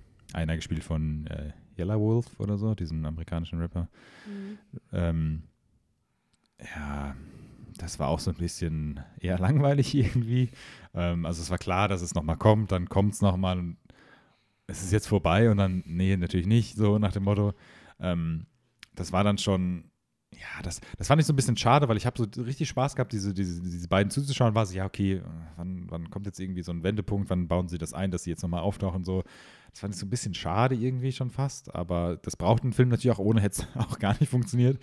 Ähm, ich mochte auch super diese, ähm, diesen Bereich, dieses letzte Drittel vom Film, also wo er dann, das ist jetzt kein Spoiler oder sowas, aber wo er dann in der Res Wrestling, Wrestling-Schule sozusagen am Ende ist und diesen Mhm. äh, Silver Lake Redneck oder wie er heißt, Wrestler und das war auch echt sehr schön, also so herzerwärmend irgendwie Mhm. gemacht und wie er dann im Ring sozusagen, da gibt es noch so einen Höhepunkt, da möchte ich nicht genauer zu sagen, was hat super in den Film gepasst und es war echt schön und wie das dann zum Ende führt vom Film, fand ich sehr gut. In welchem Film hatte ich mich letztens nochmal beschwert über John Bernthal? War das äh, auch Ford vs. Ferrari? Ja, ja, dass der so, so, so, so nass ist Ja. immer, hast du gesagt. Er war auch hier wieder nass. ähm, Nee, aber also da hat er dich jetzt auch gestört in dem Film, oder? ja, das war halt so, also das hätte man, da hätte man irgendwas nicht so Klischee reinnehmen können. Als Story, was mit ihm passiert. ja, also als so Hintergrund, Rückblend-Story. Ja, aber ich finde, es hat jetzt, ja, es war halt so eine sichere Nummer, sage ich mal, irgendwie. So fühlte sich das an. Also der Bruder, der dann verunglückt ist und das ist die War sein Schuld. Bruder? Ja. Ich dachte, das war sein bester Freund. Ich glaube, es ist sein Bruder. Sein Vater spricht doch nochmal am Anfang mit ihm. Das, Oh. also ich habe es jetzt so verstanden, als ob es sein Bruder ist. Vielleicht habe ich es jetzt auch falsch im Kopf, aber ich meine, es wäre sein Bruder gewesen. Okay. Ich glaube, das sagen sie auch am Anfang, dass sein Bruder war. Ähm, ja, das war halt so die sichere Nummer, sage ich mal, so storymäßig, aber weiß nicht, ich hatte jetzt überhaupt keinen, ich mag den ja auch als Schauspieler, also ich habe ja keinen Hass gegen den wie du. Ich möchte nur, dass er nicht so nass ist immer. Was im, im Südstaaten, äh, Ja. Florida-Bereich irgendwie ein bisschen schwerer ist natürlich bei dem Klima, aber Richtig. ja. Ähm, ja, und ich fand auch die so die komödiantischen äh, Punkte in dem Film fand ich auch super lustig. Also es gibt da echt so einige, ich möchte jetzt auch nicht jeden Gag irgendwie aufnehmen, Mhm. aber das hat auch, äh, ja, hat super gut in den Film gepasst. Das wird super gut eingearbeitet, diese What's rule number one? Party. Richtig. Ja. Äh, nee, das hat schon Spaß gemacht, ja. Gut. Dann, Jetzt springen wir direkt zum nächsten Film. what's next? Äh, ich glaube, chronologisch gesehen ist dann jetzt schon Farewell Ja. dran. The Farewell. The Farewell. Den haben wir vorgestern geschaut. Gestern? Vorgestern. Vorgestern. Gestern habe ich was ganz anderes geschaut. Oh ja. Ähm, ja. Erzähl doch mal, was ist das denn für ein The schöner Film? Farewell ist ähm, na, basierend auf einer wahren Lüge, wie sie immer so schön sagen, Mhm. ähm, von Regisseurin Lulu Wa- Wang, äh, die ähm, aus China kommt Mhm. und äh, deren Familie etwas gemacht hat, was viele chinesische Familien machen. Und zwar ist ihre Großmutter mittlerweile vor sechs Jahren an Krebs erkrankt äh, und die Familie hat entschieden, es ihr nicht zu sagen, weil ähm, es dort weit verbreitet ist, dass man glaubt, dass äh, wenn man es den Leuten sagt, dass es sich so auf deren Stimmung auch auswirkt und auf, also auf die Hoffnung auch so ein bisschen, glaube ich, dass das dann dazu führt, dass sie viel schneller sterben, als wenn man es ihnen nicht sagen würde. Und genau, äh, darum geht es auch in dem Film. Äh, da spielt Aquafina sozusagen äh, als Stellvertreter äh, die Regisseurin und heißt Billy, Mhm. die in Amerika lebt mit ihren Eltern und die Nachricht bekommen, dass die Großmutter erkrankt ist. Und äh, es wird jetzt eine große Hochzeit äh, organisiert von ihrem Cousin, Mhm. der mit seiner Freundin drei Monate zusammen ist, Mhm. um äh, sozusagen als Ausrede, dass alle nach China kommen und die Großmutter nochmal besuchen. Und genau, dann treffen da, trifft da diese Familie aufeinander, die sich wirklich lange nicht mehr und vor allem lange nicht alle zusammen Ja. gesehen haben. Mhm. Denn äh, der Vater von Billy ist äh, nach Amerika ausgewandert, als sie sechs war, mit ihr und ihrer, äh, seiner Frau. Und sein Bruder, also sie, die Großmutter hat zwei Kinder, ist nach Japan ausgewandert Ja. mit seiner Frau und seinem Sohn, der Cousin, der jetzt heiratet. Äh, genau, und ähm, sonst hat die äh, Großmutter noch eine Schwester, die sich jetzt um sie kümmert. Die, äh, genau, die eigentlich sehr Teil der Familie ist, der immer da ist. Äh, diese Schwester und die Tochter, die sie hat. Es klingt alles sehr kompliziert, finde ich jetzt, wenn man es so sagt, aber im Film äh, wird es einem echt schnell und einfach so vermittelt, was die Familiendynamik ist, so ein bisschen. Und ich, äh, ich mag Aquafina in dem Film. Mhm. Ich finde, ähm, sie hat das irgendwie so, ja, mit der richtigen, also an den richtigen äh, Momenten lustig und an den Mhm. richtigen Momenten sehr emotional. Ich finde, sie hat auch extrem guten, also ich weiß nicht, wie viele Filme ich von ihr gesehen habe. Ich glaube, fast das könnte der erste sein, den ich von ihr gesehen Hast du habe. Ocean's 8 gesehen? Aber der war ja nicht von Lulu Wang. Ach so, nee, nee. Ich meine jetzt von der Regisseurin. Ach so, haben, haben wir schon was von ihr Ich glaube nicht. Also wüsste ich jetzt spontan nicht, keine Ahnung. Es kann jetzt natürlich sein, ich habe es vergessen. Nee. Aber ähm, ich finde, sie hat auch echt super guten Dialog geschrieben. So. Also wie die Mhm. sich unterhalten in dem Film und so, das ist so realistisch und auch unterstützt diese ganze Story auch enorm. Ja. Ähm, das hat, äh, hat, ist einem auch richtig aufgefallen, finde ich. Ich bin auch froh, dass wir haben es in Omu geschaut. Ja. Äh, das fand ich echt viel besser als ich glaube, dass die deutsche Fassung wahrscheinlich halt den chinesischen Dialog Könnte ähm, sein. Ja. dubbt. Mhm. Und das, finde ich, nimmt halt schon was davon weg. Weil ich, ich weiß nicht, irgendwie genieße ich es doch in Filmen mal so eine andere, auch wenn man dann die ganze Zeit Untertitel lesen muss. Nee, aber, aber genau, ich mag das total gerne, die Menschen in ihrer ähm, Muttersprache hören, reden Ja. zu hören und vor allem so eine Sprache wie Chinesisch, die so fremd uns klingt, Mhm. Äh, einfach mal ja einen ganzen Film lang zuzuhören. Ja. Finde ich einfach immer sehr cool. Ähm, genau, ich finde, äh, einer meiner Lieblingscharaktere war ihr Cousin. Mhm. Ich finde, dass der hat wirklich, weil er einer der wenigen war, die auch immer mal wieder, also alle haben, es sollte nämlich erst Billy gar nicht kommen, weil alle gesagt haben, sie ist so eng mit ihrer Oma, sie telefoniert ganz oft mit ihrer Oma, Ja. deswegen wäre, würde sie sofort das verraten, ne? wenn, äh, also dadurch, dass sie dann mal so emotional wird, Ja. wenn sie ihre Großmutter sieht. Deswegen wollten alle nicht, dass sie kommt, aber sie hat, ist aber dann trotzdem gekommen. Und ihr Cousin ist aber dann eigentlich der, der, der wirklich öfters so einen Breakdown hat, so Ja. ein bisschen. Ich fand auch schon die Szene, ähm, die auch im Trailer ist, wo sie zusammen essen und er dann einfach einmal so weggucken muss und man sieht nur so, dass seine, seine Unter, äh, sein, sein Kiefer so richtig zittert. Mhm. Fand ich schon so stark in dem, Mhm. in, in dem Trailer. Wie ich auch schon gesagt habe, der Trailer hat mich jedes Mal schon zum Weinen gebracht. Das stimmt. Das Und ich habe dann auch äh, natürlich während des Films äh, an den appropriate Stellen die Wasserwerke laufen lassen. Mhm. Mit äh, vielen anderen im Kino, Ja. muss man schon Man hat, sagen. die, man hat tatsächlich die Taschentücherpackung des Öfteren gehört. ja. weil also es gibt, gibt einen, meiner Meinung nach, einen Oscar-Monolog in diesem Film, den Aquafina hält, Mhm. der wahrscheinlich komplett ignoriert wird und sie wird niemals nominiert werden dafür. Mhm, 100 Prozent, ja. Aber sie ist immerhin für einen Golden Globe nominiert. Wel welchen meinst du? Nicht, ob, äh, Ja, wo sie darüber redet, wie, wie, wie ähm, sich das für sie angefühlt hat, als ihre ja, ja, Eltern ja, ausgewandert ja, ja, sind. Genau, ja, okay. Und- Hatte. Sie ist halt sehr, sehr familienverbunden eigentlich. Und Mhm. was ja auch, das finde ich auch das Coole an so einem Film, der auch wirklich als zentrales Thema sowas hat, Mhm. dass man mal so ein bisschen mehr drüber nachdenkt, dass der ähm, individualistische Westen nicht das Einzige ist, was es auf dieser Welt gibt und dass es auch andere ja, ja. ähm, gerade in Asien ist es ja ganz üblich, dass es eher so ein holistisches Gemeinschaftsgefühl ist. Mhm.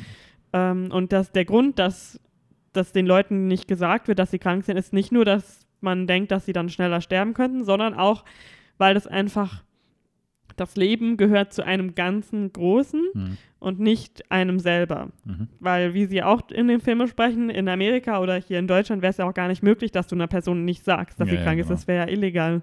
Hm. Ähm, und dort ist es aber halt fast gang und gäbe eigentlich. Ja.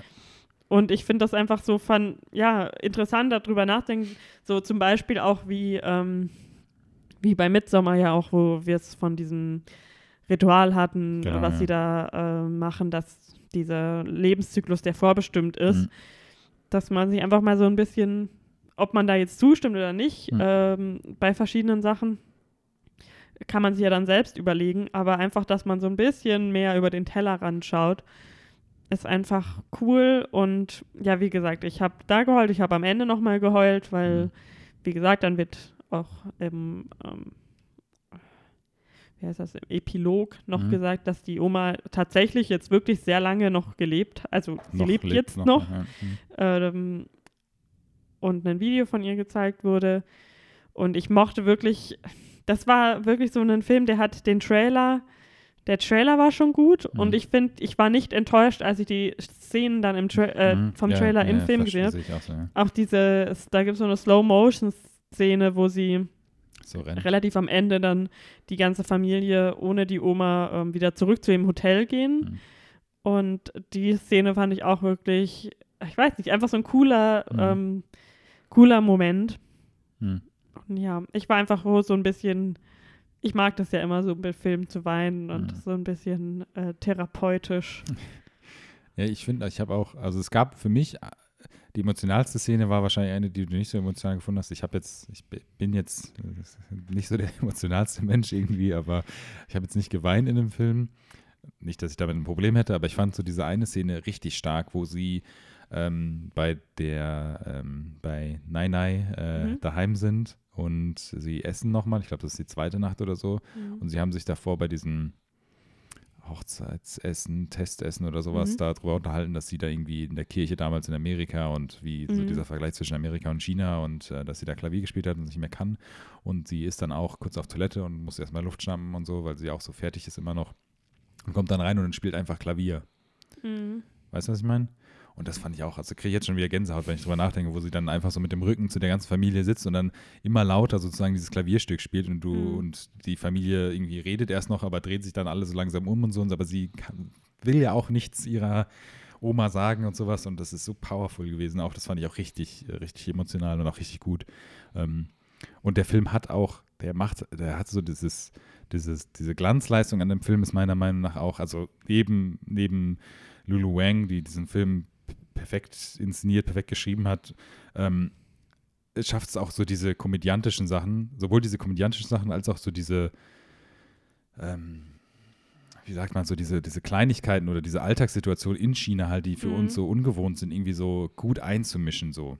Also das hat super toll funktioniert irgendwie und auch dieser, ich habe auch, du hast ja auch gelacht in dem Film, aber trotzdem, es war so emotional und dieser Humor, der ist halt einfach, das ist ja auch immer das, was man so sagt, was dann halt so, so bei, bei emotionalen Filmen auch so gut funktioniert ist, wenn, oder so gut ist, wenn Humor mit dem Emotionalen auch so gut mhm. in Verbindung geht. Und das war wirklich auch meiner Meinung nach, also einer der besten Filme dieses Jahr, die das so geschafft hat. So. Also ich, wir haben ja letztes Mal, glaube ich, über Marriage, Marriage Stories gesprochen mhm. und das sah ja auch für mich mit der lustigste Teil im Jahr 2019 war, als auch ein auch sehr emotionaler, Oscar-worthy äh, Dialog und sowas. Ähm, aber da jetzt bei dem Film fand ich es halt noch mal noch ein, äh, ein bisschen besser. So. Also mhm. das war einfach noch grandioser irgendwie. Und ähm, ja, ich weiß nicht, ich fand diese ganze Familie irgendwie, ähm, ich kann das auch nur beurteilen, natürlich von jetzt sozusagen der Let oder, oder IMDB-Seite, von den Schauspielern irgendwie so, die so in diese Familie spielen, die sind meiner Meinung nach, so wie ich das jetzt halt wahrnehmen kann, weil ich jetzt keine chinesischen Filme in der Regel schaue, auch recht unbekannte Schauspieler so. Aber die, meisten, die, die Nine Nine spielt, ist eine sehr, sehr. Genau, bekannte. genau. Also es ist so eine gute Mischung gewesen. Mhm. Also auch Aquafina hat ja auch bei, bei Crazy Rich Asians mhm. zum Beispiel mitgespielt, also auch bei sehr erfolgreichen Filmen oder sehr großen Filmen und so. Ähm, aber und die die Nine Nine spielt, ist auch recht bekannt scheinbar, aber es war so eine gute Mischung irgendwie und ich fand, es hat überhaupt kein, kein Abt, nichts irgendwie einbüßen müssen dadurch. Es war einfach so ein perfektes Zusammenspiel und die haben auch super harmoniert, weil auch, du merkst auch, dass die Schauspieler von Nine Nine ähm, auch eine echt gute Schauspielerin ist, also wie die dann in, mit den anderen Leuten spricht und sowas und schauspielleistungsmäßig ist es auch echt 1A. Also, aber davor, davon profitiert der Film halt auch einfach stark. Also zwischen diesen ganzen Dialogen von den einzelnen Charakteren und sowas und das, das führt ja auch, das führt ja auch diesen Film irgendwie. Und ähm, ja, ich fand halt auch, nachdem sie diesen, wo wir auch beide denselben meinen, diesen Dialog oder, oder Monolog führt sozusagen, ist es ja auch es ist so ein bisschen Symbolik in dem Film, wird ja immer wieder genommen von diesem Vogel, den sie mhm. sieht zum Beispiel. Und dann ist ja auch diese Szene, wo sie im Hotel aufwacht und nochmal ihren Vater sieht und so. Und das fand ich auch so richtig. Ihren Großvater. Äh, ihren Großvater, genau. Das fand ich auch so richtig stark in nach diesem Monolog, das dann nochmal zu sehen, wie er dann so auf einmal so wegfadet, so nach dem mhm. Motto. Das war auch echt richtig gut. Ähm, und ja, ich fand das Ende auch extrem schön, dann nochmal mit dem Zeigen, mit der echten Großmutter und so. Ähm, ja, es, es, hat so ein bisschen, ein ganz klein bisschen, ähm, ah, wie sage ich das jetzt? Also, ich fand das Ende super. Ich fand das nur so ein bisschen komisch so eingemixt dann am Ende, wo sie dann in New York und mhm. wieder so rumläuft und dann auf einmal so lächelt und dieses ähm, Ha! Ha, genau, macht, was ihre Oma ihr da gezeigt hat. Ähm, das, das war mir dann so ein bisschen zu abrupt irgendwie. Das hat so ein bisschen aber es, es war so, mhm. es war dann so die Verbindung mit dem, mit der echten Oma, es war so ein bisschen so, ein bisschen, ein ganz klein bisschen unrund. Also es ist jetzt überhaupt nicht schlecht oder sowas, war trotzdem ein super Ende oder so, aber irgendwie so ein ganz klein bisschen, weiß nicht, abgefallen mhm. ist das irgendwie so ein bisschen für mich. Ähm, aber es ist echt auch ein echt guter Film, also ja. so ähm, habe ich den wahrgenommen. Mein Fun Fact aus dem IMDb Wissenswerten Ja. ist, dass sie, ähm, also Lulu Wang hatte ganz große Probleme, Geld für diesen Film zu bekommen, Ja. weil alle immer wollten, dass sie, dass der Cast nicht komplett asiatisch ist, sondern Logisch, dass ja, Äh, es zumindest eine weiße Person geben muss. Ähm, und logischerweise, weil der Film sonst überhaupt keinen Sinn machen würde, Ja, ja, na klar. äh, hat sie halt immer gesagt, dass das nicht geht. Und ähm, genau, deswegen hat es so lange gedauert. Äh, das war anscheinend schon länger im Mhm. Raum gestanden, das äh, Skript und die Idee. Genau.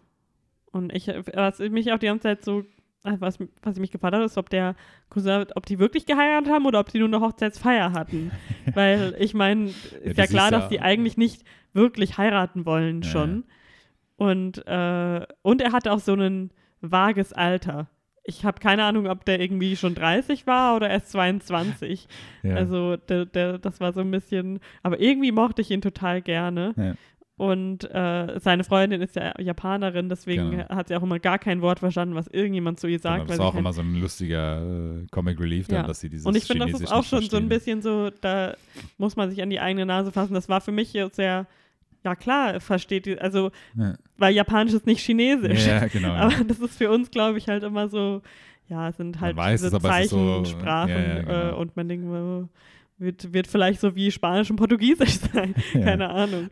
Ja. Äh, ja, das fand ich irgendwie cool. Und, und diese Parallele halt von dem, äh, von dem Cousin, der in einer anderen kollektivistischen Gesellschaft Mhm. aufgezogen wurde und sie, die in dieser individualistischen Gesellschaft aufgezogen wurde. Und ähm, im Endeffekt zeigt es halt, dass er, und er ist ja auch der so gezwungen wird, dann diese Hochzeit da zu haben, er wird immer so instrumentalisiert Ja. für das Gemeinwohl sozusagen.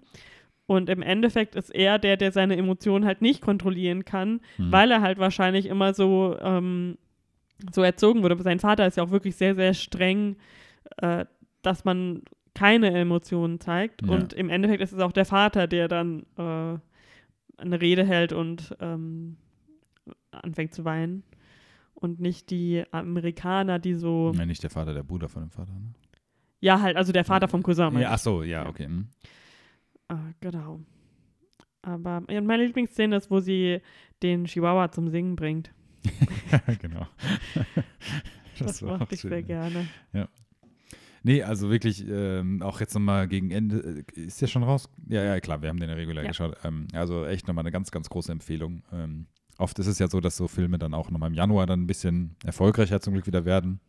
In Deutschland ist er jetzt noch nicht so super Ja. groß, äh, was bei so einem Indie-Film ja auch jetzt nicht zu, unbedingt zu erwarten ist, aber ähm, ich hoffe, dass er im Januar dann auch ein bisschen Ja. mehr dann noch irgendwie ähm, einspielt und mehr Leute den auch sehen, vor allen Dingen, weil das wirklich ein sehr, sehr schöner Film ist. Also ich würde es zusammenfassen wie so eine, wie so eine Umarmung. Der Ja. Film hat mich so in den Arm genommen Mhm. und ich durfte weinen und ich durfte lachen. Mhm. Und danach hat er mich dann gehen lassen, aber ich möchte mir, ich, also ich kann mir auch vorstellen, dass ich ihn nochmal anschaue, Ja, auf jeden Fall, ja. ich möchte nochmal umarmt werden. Ja. Okay, creepy. Ja, nö, aber also ist ja auch ein schöner Film. Ähm, dann kommen wir zum vorletzten Film, den, Mhm. äh, zum letzten Film, den wir zusammengeschaut haben. Nee, gar nicht wahr. Zum vorletzten Film, den wir zusammengeschaut haben und zum Egal, wir haben ja noch gestern noch einen Film, egal. Ja, den Ähm. zähle ich nicht als geschaut. Okay, gut, was auch ein bisschen weg. Äh, wir haben nämlich noch, wir waren Wir haben nochmal eine gute Sneak abgeholt. genau, wir haben nochmal eine Sneak abgeholt und haben den äh, äh, Sam, 1917. Sam Mendes Film gesehen, 1917. Wow. Ähm, genau, den äh, ersten Weltkriegsfilm In ähm, einem Faux One-Shot. in einem was? One-Shot? Ein Faux. Faux? Was heißt Es français. Äh, ja, ein Fake One-Shot. Faux? Ja, so wie Faux Leather halt. Ach so, sorry, okay. F-A-U-X. Ja, ja, ja, ja, ja, ja, it. Faux. Okay, genau. Äh, genau, den, den One-Take-Kriegsfilm, um es mal jetzt so ganz plakativ zu sagen.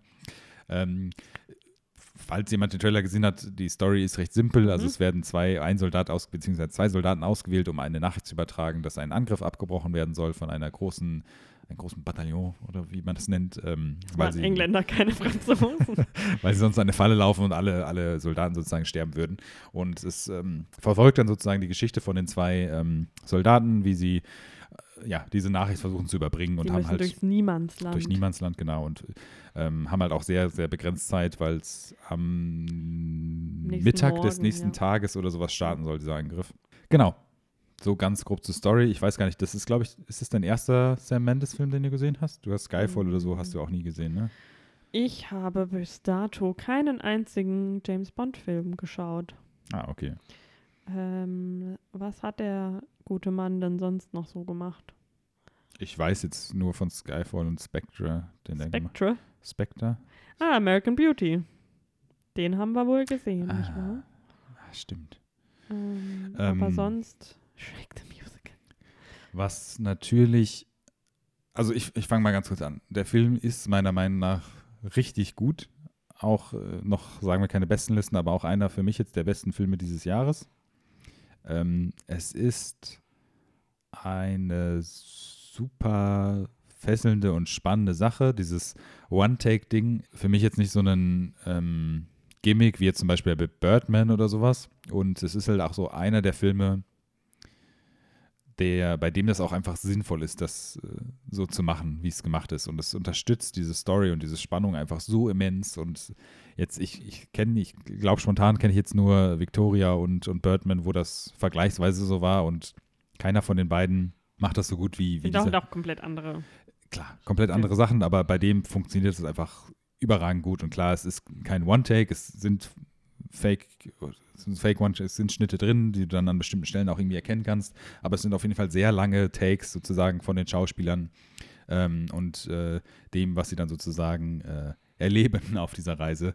Und die größte Stärke vom Film sind auch die Schauspieler meiner Meinung nach. Also Ich bin großer George McKay-Head. ja, George McKay, Ich genau. liebe George McKay. Äh, also die beiden. Lustigerweise in dem. Nein, falsch. Ich wollte einen Fun-Fact erzählen, der nicht wahr ist. Okay, alles klar. ähm, schnell zurückgespult. Genau, also George McKay, der den Le Schofield spielt und dieser Dean Charles Chapman, der den Blake spielt, Mhm. äh, macht das wirklich grandios. Und auch diese, diese Beziehung zwischen den beiden und ähm, du, du weißt auch eigentlich gar nicht, oder ich meine, du erfährst es so ein bisschen, aber du weißt auch gar nicht, wie gut die sich überhaupt kennen ähm, am Anfang. Und aber ah, das ist echt richtig gut in diesem Film. Was natürlich auch mit zur, zur Meisterleistung des Films äh, mit dazu zählt, ist halt auch die, äh, die Cinematography, wie man sagt, der Mhm. Director of Photography. Roger Deacon, Genau, nämlich einer der, der ganz alten, der, der letztes Jahr seinen Oscar endlich gekriegt hat, oder? was hat Also dieses Jahr. für Blade Run? Nee, für was hat er denn seinen Oscar? Doch, oder? Weiß ich nicht, kann sein. Ähm, aber also einer, der, der ähm, würde ich jetzt mal sagen, am, am längsten im Business schon drin ist. Hat super viele Filme gemacht, sehr viele Cohen-Filme und so, aber ähm, hat auch schon mit Sam Mendes bei Skyfall mitgespielt und natürlich halt Big Lebowski, dem großen cineastischen Epos des letzten Jahrhunderts. Der war so oft nominiert und hat, ja. also der war hier Shawshank Redemption, Fargo, Oh Brother, Where Art Thou, uh, No Country for Old Men, The Reader, True Grit, Skyfall, Prisoners, Unbroken, Sicario, Blade Runner. Und Ja. das sind noch nicht mal alle. Und für Blade Runner hat er ihn gekriegt. Ähm, also ich gehe jetzt auch mal ganz stark davon aus, dass er ihn dieses Jahr auch bekommt. Und da geht es jetzt auch nicht darum, dass es so ein One-Take ist, sondern einfach, wie der Film aussieht. In Verbindung natürlich, klar, mit diesem One-Take-Ding irgendwie, aber wie perfekt das irgendwie gefilmt ist, meiner Meinung nach, das ist echt unglaublich. Also auch die- ein sehr guter Trailer für den Film. ja, auch richtig, auch ein sehr guter Trailer, auch super gut die Musik eingebaut. Ich war sehr Film. happy, dass das Lied aus dem Trailer auch im Film vorkommt, weil ich dachte schon so, hm, wie wollen sie das da noch reinkleistern? Ja, und dieses, ja, dieses, dieses Lied dann, was dann so ich im weiß nicht genau, wie es heißt. Aber das ist auch so ein, in Anführungsstrichen, so ein emotionales Ding dann im Film irgendwie. Also das funktioniert auch richtig gut. Ähm, und das ist auch, ja, wie im Trailer auch, also das, das ist so richtiger Gänsehautmoment irgendwie. Und du hast jetzt auch die gestern und heute noch so ein bisschen so gesummt, manchmal das Lied irgendwie so. Mhm. Ähm, das, äh, ja, ist einfach, ja, ein perfektes Lied. Äh, und einfach passt perfekt zu diesem grandiosen Film. Ähm, ja, genau. Wie fandest du es denn? Also wie gesagt, ich bin großer George McKay-Head. Mhm. Ich mag ihn meistens in den Filmen. Mhm. Zum Beispiel in Pride hat er mitgespielt. Haben wir den jemals jetzt zusammen? Den müssen wir mal schauen. Ja. Ich finde den. kenn Und Captain als- Fantastic. Genau, Captain Fantastic ich bin ja jetzt auch. großer Captain Fantastic-Fan. Äh, und ich finde, genau, ich. Weißt du, von wem Captain Fantastic ist? Hm, Sam? Nein, keine Ahnung. Von dem äh, Gavin Belson von Silicon Valley. Ah, ja, ich Weil mag der, den auch. Ja, der macht ja auch ein paar, der hat ja auch sehr viele Genau. Folgen gemacht und der hat auch den Film gemacht, meine ich. Ähm, Könnte jetzt auch sein, dass ich Schluss erzähle, aber ich bin mir nicht Nee. recht sicher. Ich weiß nicht mehr, Matt wie er heißt. Ross. Ja, genau. Der, ähm, Auch ein, auch ein äh, Fotograf. Ein, also, ja, ich finde den total lustig, so Ja. als Typen irgendwie. Der macht so viel, auch in American Psycho. Mhm. Jedenfalls mag ich äh, George McKay, mhm. weil der einfach, ich finde, ein fantastischer so Jungschauspieler ist. Mhm. Und halt auch in jetzt, also Captain Fantastic kann man ja sehen, was so seine Range ist, dass das sehr verschiedene Sachen sind. Ja. Ähm, und Kriegsfilm ist bei mir halt immer so Hit or Miss so ein bisschen. Mhm. Also was, glaube ich, bei mir oft halt ist, ist, dass dieses strategische, Mhm.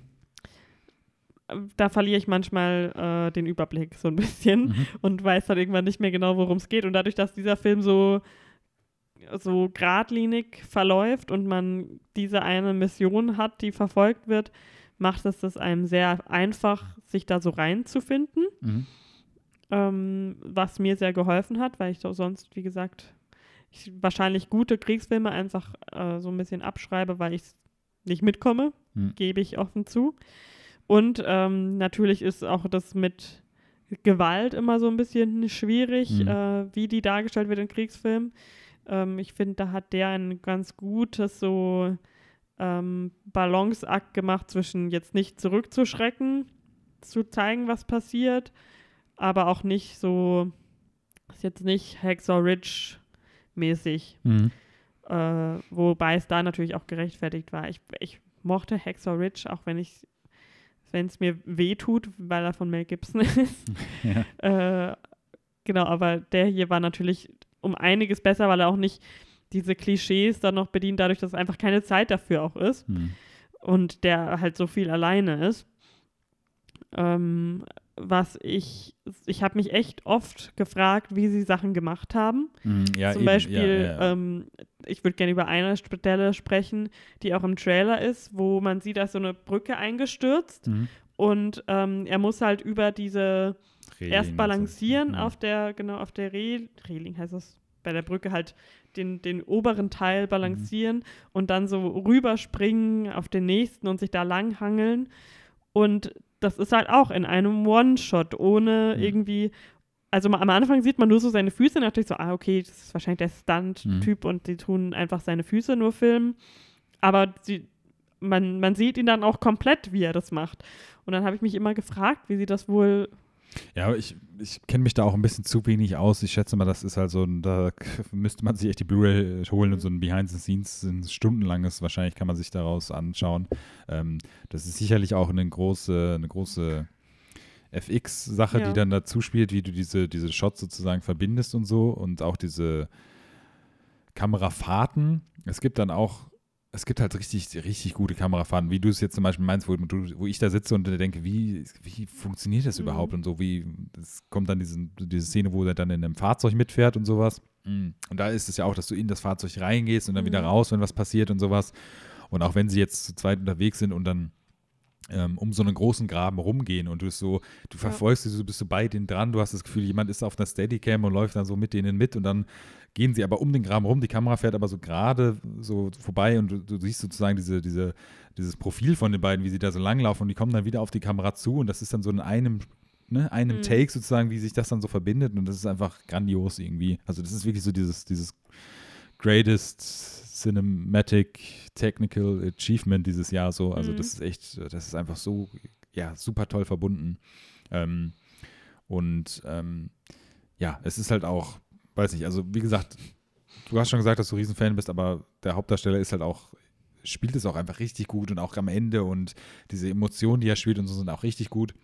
Und Mini-Spoiler jetzt, ähm, oder ich, sollen wir mal so kurz einen Spoiler Ja, machen. Also jetzt mal an dieser Stelle Weep, weep. große Empfehlung, äh, ganz, ganz großartiger Film. Mhm. Ähm, genau, jetzt Spoiler Talk. Also ähm, der andere, Dir ist gleich bewusst, äh, die werden bestimmt nicht zu zweit am Ende ankommen. genau, ja. das ist sehr offensichtlich. und dadurch, dass der eine der Bruder des anderen ist, ist Ja, und ähm, es ist halt auch im Trailer, siehst du ja dann im, du siehst ja so die Set-Pieces und am Ende ist ja auch nur noch er da alleine. Also Mhm. es ist recht offensichtlich. Ich war so ein bisschen verwundert sogar darüber, wie früh er in dem Film stirbt. Aber es ist, finde ich, eine super Art zu zeigen, wie er gestorben ist, Ja. weil er halt st- stirbt, weil er nicht für den Krieg geeignet ist, Ja. weil er nicht ähm, vorsichtig genug ist mit dem Feind. Also weil es flie- ähm, stürzt ein Pilot ab, ein Deutscher, Hm. und ähm, sie retten ihn aus dem brennenden ähm. Flugzeugwrack. Und äh, er sagt halt, also wir haben ihn verstanden, ich weiß nicht, ob das auf Englisch gedubbt ist, er sagt halt, ja, es, ich brauche Wasser und ich will Ja. nicht sterben und so. Und ähm, der Blake sagt dann halt zu Sko, er soll Wasser holen von Mhm. so einer Pumpe, die dort äh, an so einem Bauernhof. Und genau, dann wird er erstochen vom Deutschen. Erstochen, Weil, ähm, und äh, der andere war eigentlich, hat gesagt, sollen wir ihn, sollen wir ihn gleich erlösen, ja, genau. sozusagen, weil äh, das wird nicht mit uns dreien enden, dass hier, dass wir alle drei hier weglaufen. Sagt er nicht auch am Anfang, dass er der einzige Grund, warum er nicht Priester geworden ist, sondern in Ja. den Krieg gegangen Also er ist halt, wie du schon meinte, er ist halt nicht für den Krieg geeignet, so nach dem Ja. Motto. Und sehr, auch sehr, sehr jung. Also man merkt auch, dass er noch ein Ja, bisschen ja. jünger ist als der Ähm, Schofield. was ich aber auch tatsächlich sagen muss, ist auch, es ist ja noch im Spoilerbereich, ich bin ja großer... Wobei ich auch kurz sagen musste, keiner ist für den Krieg geeignet. Also ja. Richtig, ja. Ähm, ich bin ja großer Richard Madden-Fan ja. seit Bodyguard, das du nie Ähm, geschaut hast, glaube ich. Und, und natürlich Rocketman. den, Rocketman, ja. Ähm, He wishes he would look like that when he's older. ja, genau. Ja, stimmt, er beschreibt am Ja, Anfang er seinen sagt Bruder. dann, also als er stirbt, sagt er halt ja, und du, Du musst meinen Bruder Bruder. finden Mhm. und du wirst ihn sofort erkennen, weil er sieht so aus wie ich, nur älter. Ja. Und dann haben wir so, No offense, but you wish. ähm, nee, und er kommt vielleicht fünf Minuten in dem Film vor. ja, ist genauso wie Colin Firth und Benedict Cumberbatch. Genau. Also. Aber also ich fand das so gut geschauspielert von ihm. Und äh, der der- Hot Priest von Fleabag Genau. spielt auch mit. Oder der äh, Bösewicht von Sherlock eher, glaube ich. Davon ist er Nein, der Hot Priest. Okay, jedenfalls, um nochmal auf den Punkt zu kommen, also Richard Madden macht, hat so eine großartige Szene in diesem Film, die wirklich Mhm. so emotional und so gutes Schauspiel ist sozusagen, das habe ich echt, also da war ich echt richtig überrascht, dass es am Ende nochmal so einen Brocken gibt, das wirklich kurz, also direkt vorm Ende sozusagen ist. Da war ich echt, puh. Und dann Also- fängt er an, Honky Cat zu singen. Ja, und dann äh, ja, hört der Film auf und es ist für mich einfach so ein perfekter Fluss an Film einfach gewesen, Ja. muss ich einfach so sagen. Ja. Also weiß nicht, ich, so, ich glaube, ich habe jetzt so alles gesagt, was ich irgendwie zu dem Film sagen will.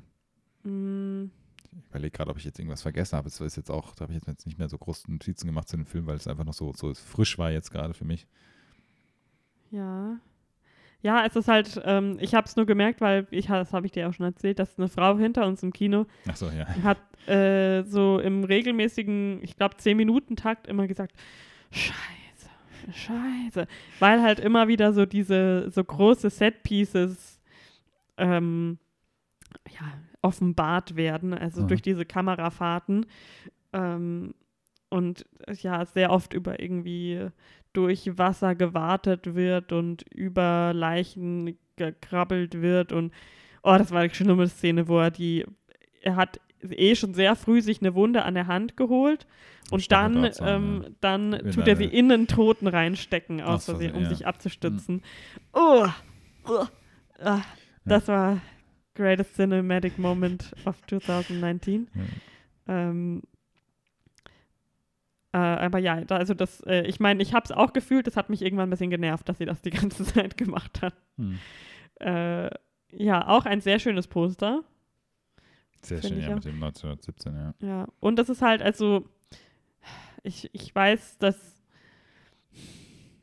äh, wie soll ich das sagen? Es ist halt ein erster Kriegsfilm. Also man, man, ähm, ich finde, ich musste schon so die ganze Zeit so dran denken, oh Gott, äh, das ist noch vor dem Zweiten Weltkrieg. Also das ist ja gerade so der Beginn der schwierigen Zeit. Ich kenne mich, ich muss echt mich mal ein bisschen mehr bilden über, ähm, über den Krieg in Europa zu dieser Zeit. Da bin ich leider, äh, war ich in Geschichte immer nicht so der, das Ass. Ähm, Und was ich halt auch irgendwie interessant finde, ist, dass jetzt, da, da, das würde mich auch mal interessieren, mehr darüber zu lesen, wann und wie Kriegsfilme gemacht wurden. Mhm. Weil Kriegsfilme natürlich jetzt sehr viel gemacht werden in der Zeit, die keinen Krieg kennt. Mhm. Also so, wir sind ja auch so eine Generation, wir haben damit gar keinen Kontakt, wir kennen das nur aus Filmen und Geschichtsbüchern. Und äh, ich weiß jetzt nicht, wie alt Sam Mendes ist. Wahrscheinlich schon ein Gut, ich bisschen meine, älter. komm, 65 geboren. Also das finde ich halt so interessant, dass es jetzt so eine, äh, unsere Generation jetzt Geschichten erzählt aus einer Generation, die wir nicht, ähm, die wir nicht gelebt haben, aber er sagt auch in dem Epilog von diesem Film mit ähm, seinem Großvater, nehme ich mal an, gedankt, ja. der im Krieg äh, gekämpft hat. Hm. Und ja, aber das finde ich halt, äh, deswegen finde ich es immer schwierig, wenn Kriegsfilme mehr so auf Action gemacht sind, weil das halt für mich mehr diese Stories so ein bisschen verfälscht. Also man muss immer so eine Kombi finden aus den Horror zeigen, der das nun mal war, und den echten Menschen, die so dahinter stecken. Weil ich, ja, ich finde, man hat bei dem äh, Hauptdarsteller ähm, oder bei Schofield öfter gemerkt, dass er, er weiß, was zu tun ist und er weiß, Mhm. was gemacht werden muss, aber er hat immer versucht, das so gut wie möglich eigentlich zu vermeiden. Jetzt, also zum Beispiel die eine Stelle, wo er diesen deutschen Soldaten, er hält ihm erstmal nur den Mund zu und bittet ihn halt einfach nichts zu sagen. Hm. Ja, also das fand ich irgendwie so. Aber er weiß auch, er wusste immer genau den Moment, okay, jetzt gibt, geht's Ja, nicht ja. anders, jetzt ähm, muss ich töten, um Ja. voranzukommen. Aber Ja. es ist ja auch, also ich verstehe, was du meinst. Es ist auch super interessant mit den Kriegsfilmen so. Es ist natürlich jetzt mit amerikanischem Krieg und sowas so Mhm. eine Zeit, wo Ja, genau, das ist natürlich auch das Ding. Wir kennen keinen Krieg, aber es existiert natürlich Krieg. genau und es und das vergisst man halt auch in unserer privilegierten Situation sehr schnell. Sam Mendes hat ja auch schon diesen ähm, einen der, der größeren Antikriegsfilme gemacht, diesen Jarhead mit Mhm. Jake. Habe ich nicht Gyllenhaal. Also der hat ja auch schon Erfahrung sozusagen Mhm. damit und das ist halt auch hier in diesem Film, wird es auch subtil immer so eingebaut, so diese, also was heißt Kritik, aber ne, diese, diese wirkliche Perversität und diese richtige Tragödie an Krieg selber irgendwie. Das wird auch gut in dem Film gezeigt, aber es ist halt so ein bisschen subtle, was das Ganze halt nochmal in dieser gesamten Stimmung halt auch noch mehr unterstützt irgendwie.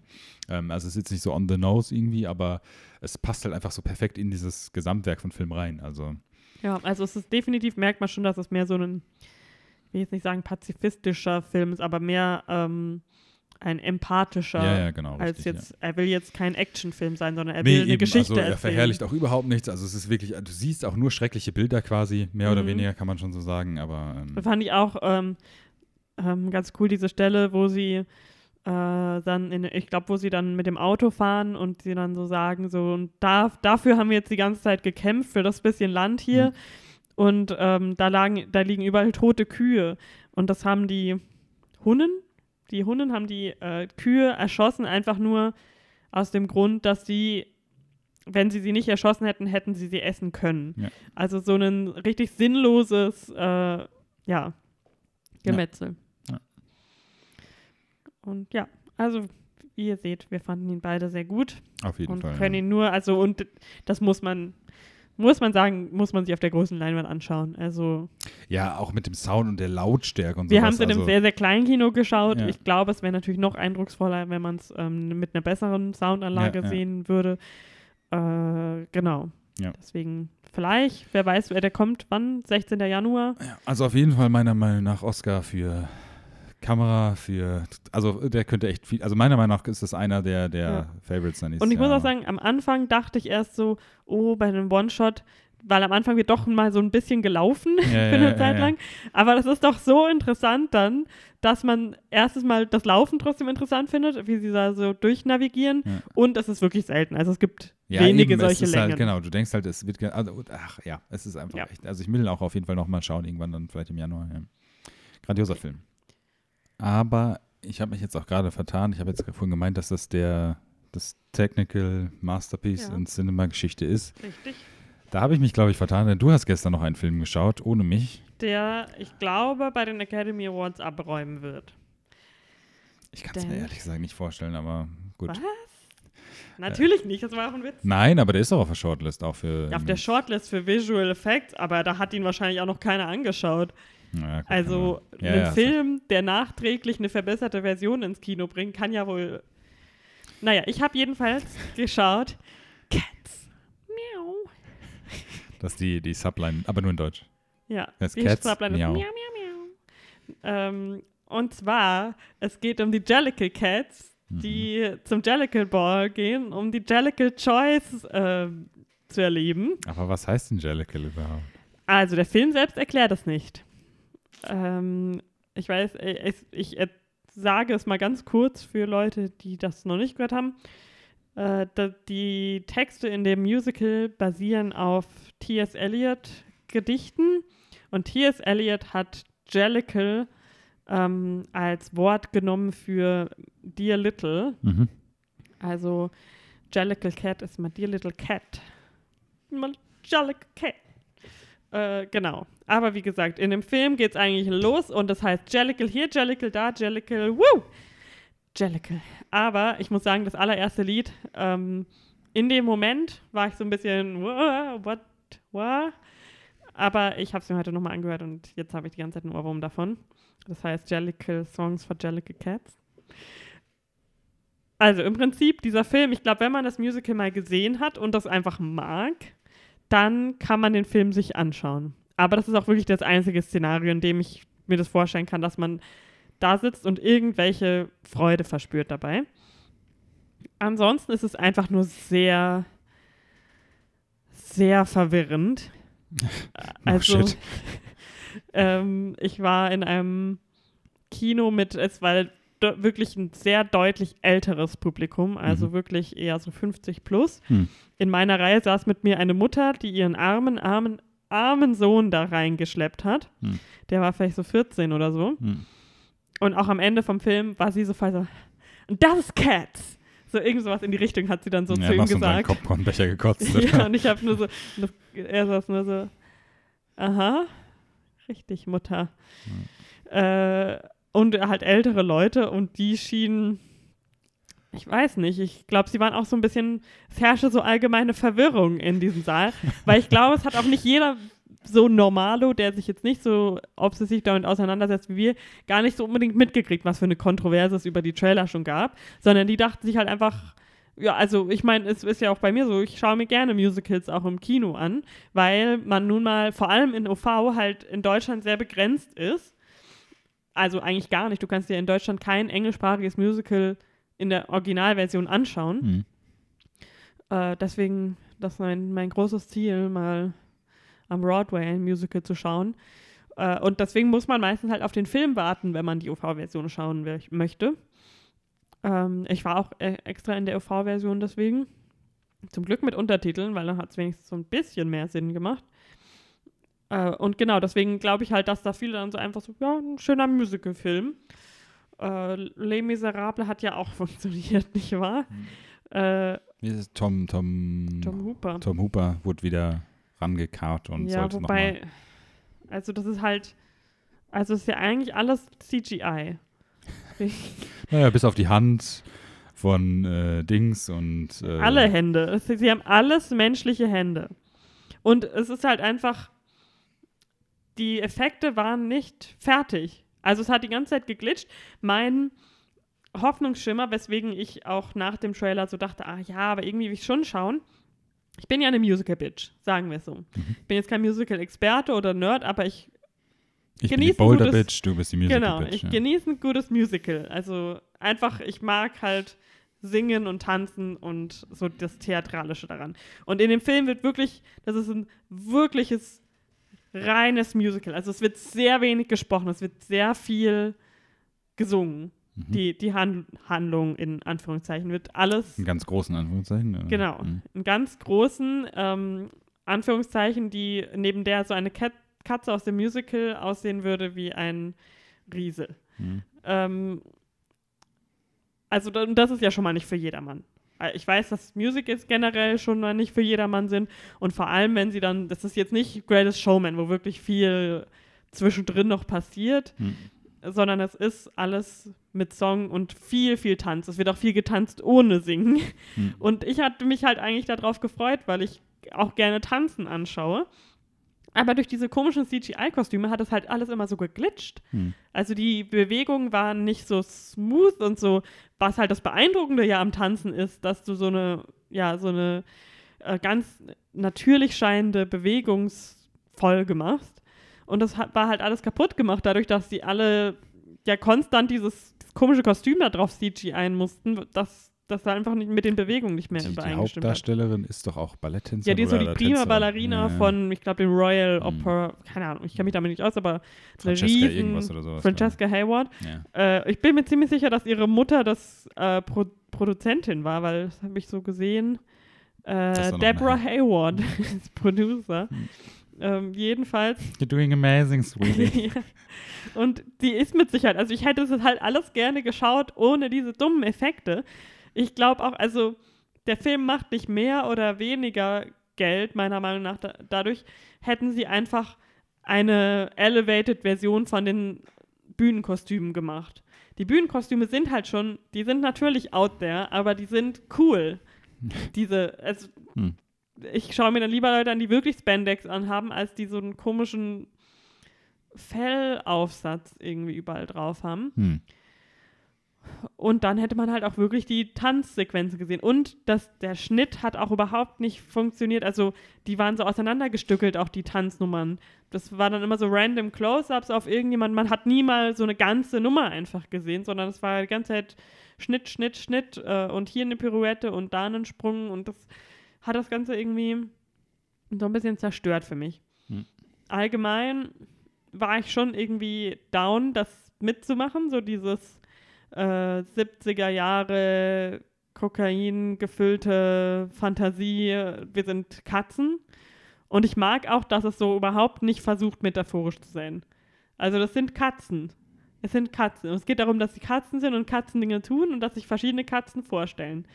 Mehr Plot gibt es ja auch nicht. Hm. Ähm, und dass sie alle sterben wollen. Ja. äh, ähm, von der Hand von Judy Dench. Ähm, und ja, die Songs sind halt die Songs aus dem Musical zum großen Teil. Ich meine, dass Victoria, diese Hauptkatze, dazu geschrieben wurde für den Film und auch wahrscheinlich dann ein bisschen die Songs, die sie singt, dazu geschrieben wurden. Ich finde, alle haben eigentlich einen ganz guten Job gemacht, die da mitgemacht haben. Deswegen hat es mir so leid getan, dass sie so, ja, sorry, aber gefickt wurden von diesen, von diesen schlechten Effekten, ne? Weil, ja, Halt von dem Druck, den Film halt rechtzeitig ins Kino zu bringen, halt letztendlich. ja, ich habe auch gelesen, eigentlich sollte Wicked äh, an dem Termin veröffentlicht werden, Hm. worauf ich mich schon sehr freue und ich hoffe, dass sie nicht Tom Hooper das wieder in die Hände geben. Weil, what the fuck? Also, dafür war es schon ein, einzigartig, dass ich im Kino sitze. Meistens, wenn ich Filme nicht mag, weiß ich trotzdem, warum sie existieren, weil sie irgendwie eine bestimmte Zielgruppe haben Man, mu oder, man muss aber auch sagen, dass ja Le Miserable, der ja auch ja, der war mega erfolgreich. mega erfolgreich und das war auch das tatsächlich dasselbe Studio, also sowohl Work in Title als auch Ja. Universal, also die jetzt auch bei dem Film wieder mitgespielt Jetzt haben. war ein Amblin Entertainment Film auch. Ja, ja, da, bei dem Also- waren es irgendwie vier oder fünf äh, Ja. verschiedene Studio- oder Konglomerate. Ähm, Und ich verstehe auch, dass die Logik dahinter war, der letzte Musical-Film hat uns sehr viel Geld eingebracht. klar. Wir sollten einen anderen mal schauen, den wir äh, im, im Line-Up haben und den rausbringen. Aber dass wirklich keiner zwischendrin mal gesagt hat, ja, aber vielleicht äh, könnte man das ein bisschen anders machen. Äh, oder vielleicht ein anderes Musical, weil das so ein Musical-Musical ist. Ich glaube auch, die Stage-Show hätte mir bestimmt gefallen, weil das einfach dann so ein Spektakel ist und die haben bestimmt tolle Sets gehabt, äh, die irgendwie bei, mit der Scale auch konsistenter sind als der Film. Ja. Und dieses, ja, ist halt einfach super theatralisch, glaube ich, wenn die da so mit ihrem mega Make-up Mhm. und äh, den katzenmäßigen äh, Auftritt machen. Und da konnt, kann man halt auch nicht schneiden. Das fände ich nämlich auch sinnvoll, Ja. dass man einfach mal Sachen, dadurch, dass da eh nicht viel passiert, hätte ich sie aber wenigstens ein bisschen mehr in Ruhe sehen wollen. Und das Hm. geht halt einfach bei dem Film überhaupt nicht, weil die ganze Zeit rumgeschnitten wird. Und äh, ja, wie gesagt, es ist, was ich nochmal sagen wollte, ich saß im Kino. Ja. Ähm, und wie ich eben gesagt habe, ich verstehe auch bei Filmen, die ich nicht mag, warum sie gemacht werden und Mhm. äh, warum sie bei bestimmten Zielgruppen bestimmt super ankommen. Äh, aber bei diesem Film, das ist echt ein gigantisches Rätsel, wie der je ins Kino, vor allem so groß ins Kino gekommen ist. Hm. Von so einem großen Verleiher. Also derselbe Film hätte mich nicht so verwirrt, wenn das von einem kleinen Indie-Verleiher einfach so, so ein crazy Projekt gewesen wäre, was man halt einfach mal raushaut.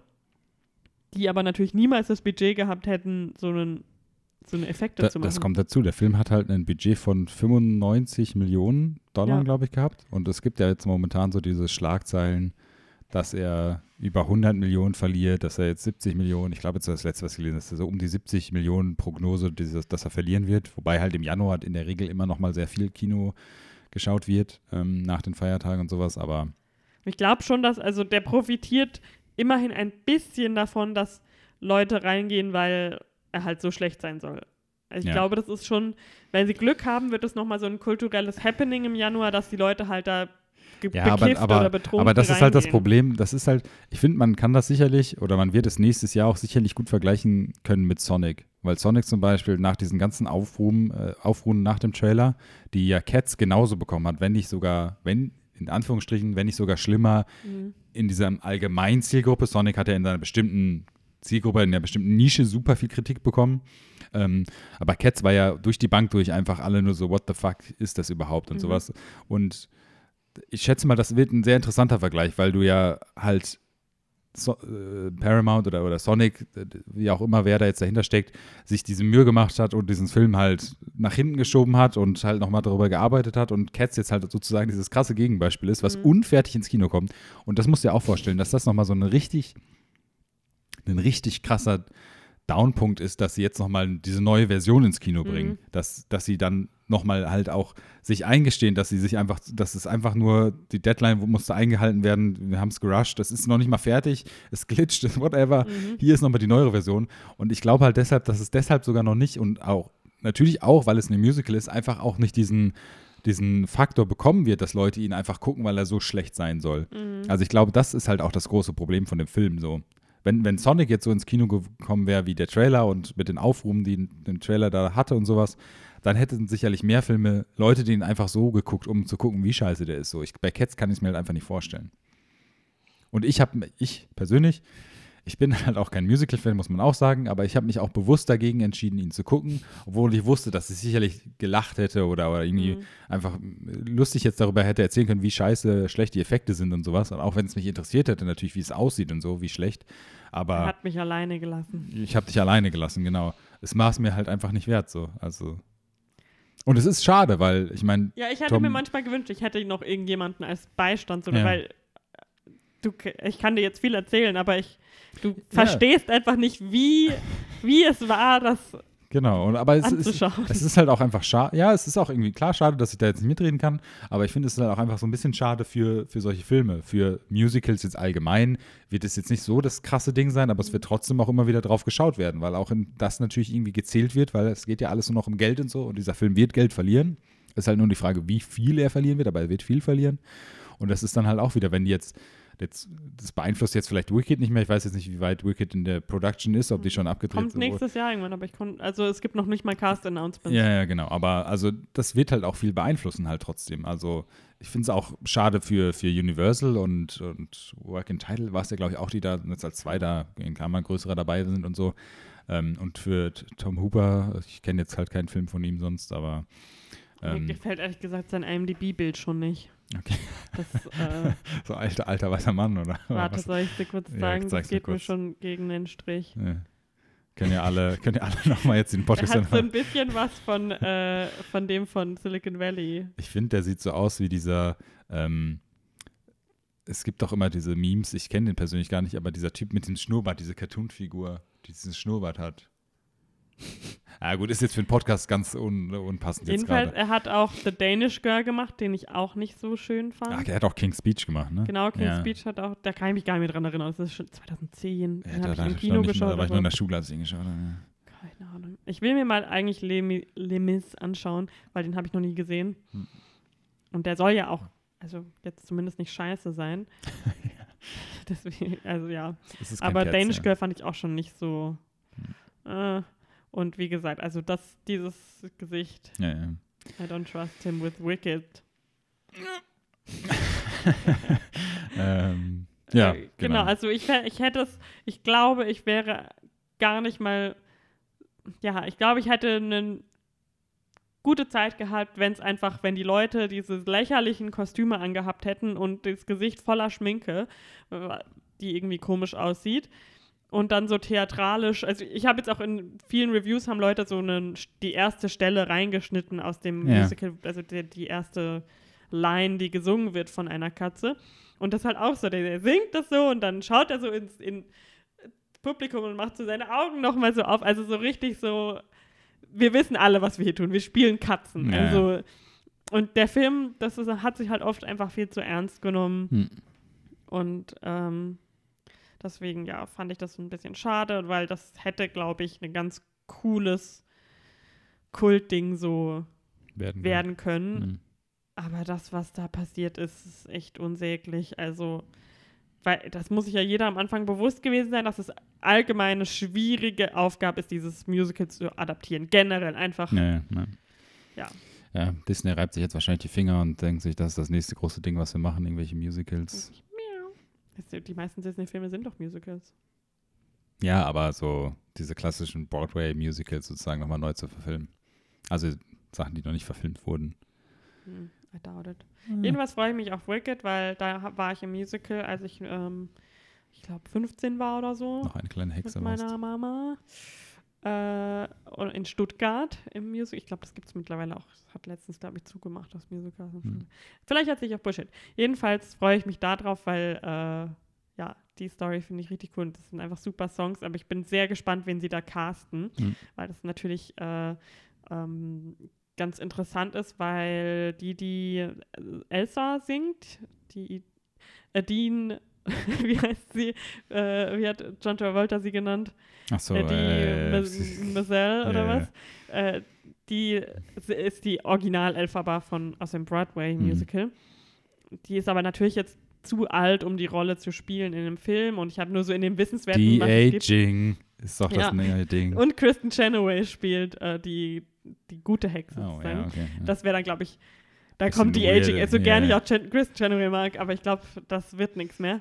Äh, jedenfalls habe ich gelesen, dass zum Beispiel Anna Kendrick im Gespräch war, ob sie vielleicht das, also nur so Rumors. ja, ja, logisch. Ja, Äh, ja aber, gut, aber das fänd ich halt Hätte mich auch gewundert, cool. wenn es das kein Rumor gibt mit ihr. Also, ja, und dass ähm, Amanda Seyfried äh, aktiv campaigned, die gute Hexe zu spielen, was natürlich auch ziemlich gut passen würde. Hm. Deswegen bin ich mal gespannt, ob es da bald irgendwelche Infos gibt, weil er soll, wie gesagt, ah nee, 2021 soll der erst rausspringen, also so- soll erst ähm, nächstes Jahr. Vielleicht kommt er ja dann, wenn er da erst zu Weihnachten kommt. Egal.